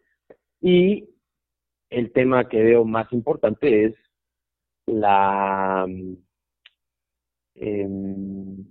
la las relaciones tóxicas, cómo puede llegar a ser tan tóxica una relación y cómo eh, porque yo yo yo creo que va por ahí, ¿me entiendes? Va va a este personaje está mm, realmente amargado y frustrado y, y es muy inteligente y su inteligencia lo lleva a destruirlo todo lo que está a su paso. En algún momento se consideró como, o he escuchado que se ha considerado como un, eh, como un, este, ¿cómo se dice? El personaje de, Tennessee Williams, también llamado Deseo, es como un Stanley Kowalski, pero intelectual a, a, lo británico, a la inglesa, ¿no? Entonces, entonces es padrísimo, ¿no? Creo que es un personaje, independientemente de lo que se produzca para el público, para el actor es un agasajo. Y obviamente creo, sin que yo me atreva a opinar, que garantizo de que le, al público con esta obra, porque yo no soy así, más bien digo que sí creo que va a mover muchas fibras, indiscutiblemente, porque ¿quién no ha tenido una relación tóxica, por ejemplo? Así es, lamentablemente yo creo que sí muchos. José Ángel, ¿cómo ha sido el, trabajo de adaptación de esta pieza importante en el teatro británico, eh, digamos, reflejarla en otras sociedades, en otros tiempos? Vaya, las décadas van pasando, pero te das cuenta que pues muchas veces no hemos cambiado o qué estamos haciendo o qué no estamos haciendo, ¿no? ¿Cómo han hecho esta adaptación también para este reflejo de la sociedad mexicana? Pues mira, adaptación corre a cargo de Michel, que es un eh, traductor fantástico que hace casi todo en México, que es experto en Shakespeare, y en este caso la adapta a los 90 eh, en México. Y bueno, pues platicamos mucho en el trabajo de mesa cómo la relación entre un final de los años 50 en Londres, en Inglaterra, y extrañamente o irónicamente o curiosamente se asemeja mucho a, la, a la condición que vivimos y que vivieron los jóvenes en los años 90. La idea original está basada, planteada en la posguerra, y pues qué ironía y qué locura entendernos y reflejarnos como mexicanos en algo similar pero que es más bien la post Salinas de Gortaris, ¿no? O sea, es la entrada de Cedillo, porque es 95, no, no es inicios de 90, es 95, y el mundo que se prometió que iba a ser una potencia mundial y que íbamos a estar, pero más maravillosos que nunca y que todo el mundo de alguna forma se lo creyó, de pronto resultó que siempre no y que más bien íbamos, pero para peor que nunca. Entonces, eh, la economía y todo, una época muy intensa y muy complicada, donde la la clase no privilegiada que eh, no podía eh, soñar con nada más, ¿no? Entonces, en este caso, el personaje de Víctor, que es mi personaje, pues es un trompetista muy talentoso, culto, que estudió, ¿no? Universidad, y de todas maneras tiene que estar vendiendo videojuegos porque no puede hacer nada más, está en la pobreza, ¿no? Y ese es un poco también el contexto, digamos, que tú me estabas preguntando, un poco político y todo, y, y la necesidad de hacer una revolución, pero al mismo tiempo ya llegar a, un nivel en donde, el, como están los, el personaje de Víctor y de Sergio, en donde ya ni siquiera están haciendo la revolución, sino ya más bien están eh, vencidos completamente y derrotados en sus ideales y en todo lo que ellos de alguna forma querían tratar de cambiar. ¿no? Claro, entonces tenemos una cita hasta el 3 de septiembre en el Teatro Rafael Solana para disfrutar de Generación Amarga bajo la dirección de Enrique Singer y Tanya Selmen con las actuaciones de José Ángel Bichir, Ella Belden, Frida Astrid y Jero Medina. También otra de las obras que se estará presentando hasta el 27 de agosto es Amazonas que se presenta en el Teatro María Teresa Montoya.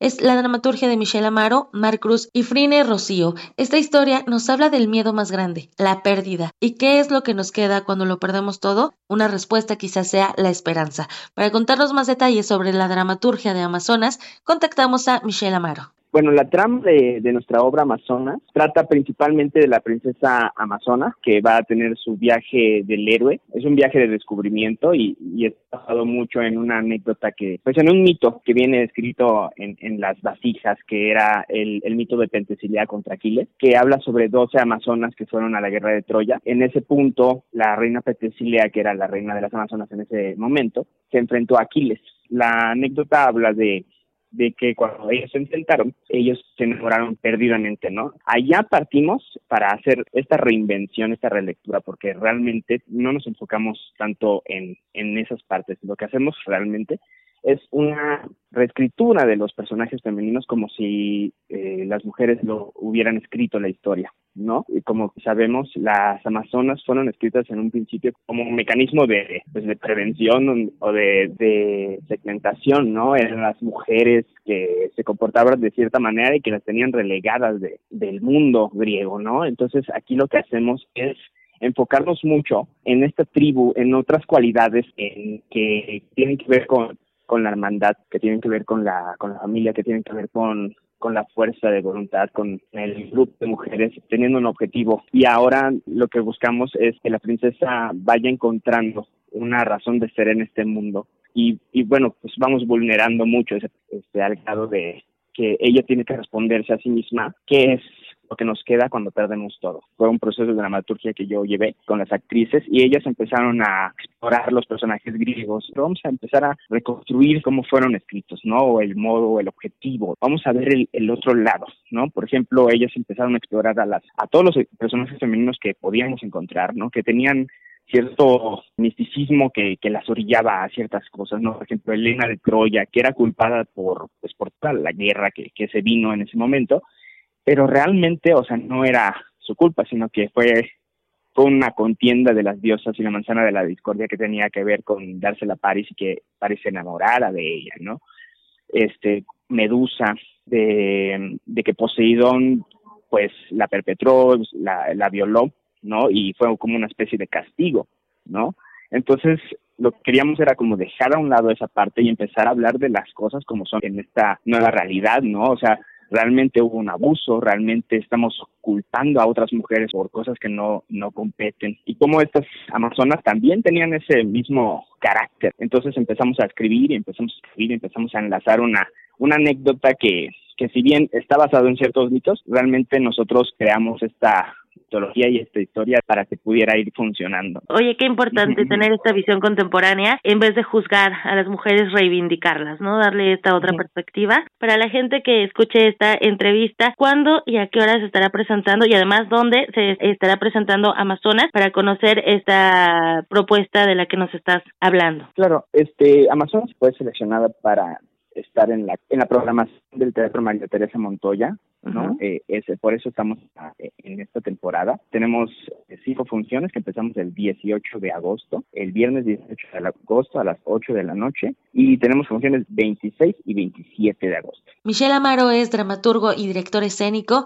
Amazonas se estará presentando hasta el 27 de agosto en el Teatro María Teresa Montoya, ubicado en Eje Central Lázaro Cárdenas 912, esquina con Eje 5 y 6 Sur, Colonia Periodista en la Alcaldía Benito Juárez. Hasta aquí la información, les deseo que tengan excelente tarde, hasta mañana. Dos con cincuenta y ocho minutos, ya nos vamos. Yo creo que esto va a seguir dando de qué hablar y es que se confirmó ya la muerte de Prigozhin. ¿Quién es Prigozhin? Pues jefe del grupo Wagner. Y pues viajaba, este fundador de Wagner, viajaba a bordo de un avión que se estrelló este miércoles en la región rusa de Tever al norte de Moscú, según informó la Agencia Federal de Aviación de Rusia. Y esta institución ha difundido en redes sociales los nombres de las 10 personas que se encontraban a bordo de esta aeronave. Entre ellas es él y alguien muy cercano a él, que es Dmitry Utkin. También han dado por muerto al líder de Wagner canales de Telegram afines a la organización, incluido Grayson, que incluso ha asegurado que el avión pudo ser derribado. Seguramente más información irá surgiendo, pero pues una persona importante en este sentido para pues varias de las cosas o muchas de las cosas que se han hecho a través de este grupo Wagner en distintos países y la cercanía uno con, con el presidente de Rusia. Pues ya lo estaremos comentando más adelante. Por lo pronto nos tenemos que despedir. Muchas gracias por su atención. Gracias a todo el equipo que hace posible Prisma RU. A nombre de todos ellos soy de Yanira Morán. Que tenga muy buena tarde, buen provecho y hasta mañana. Radio UNAM presentó Prisma RU. Una mirada universitaria sobre los acontecimientos actuales. Prisma RU. Relatamos al mundo.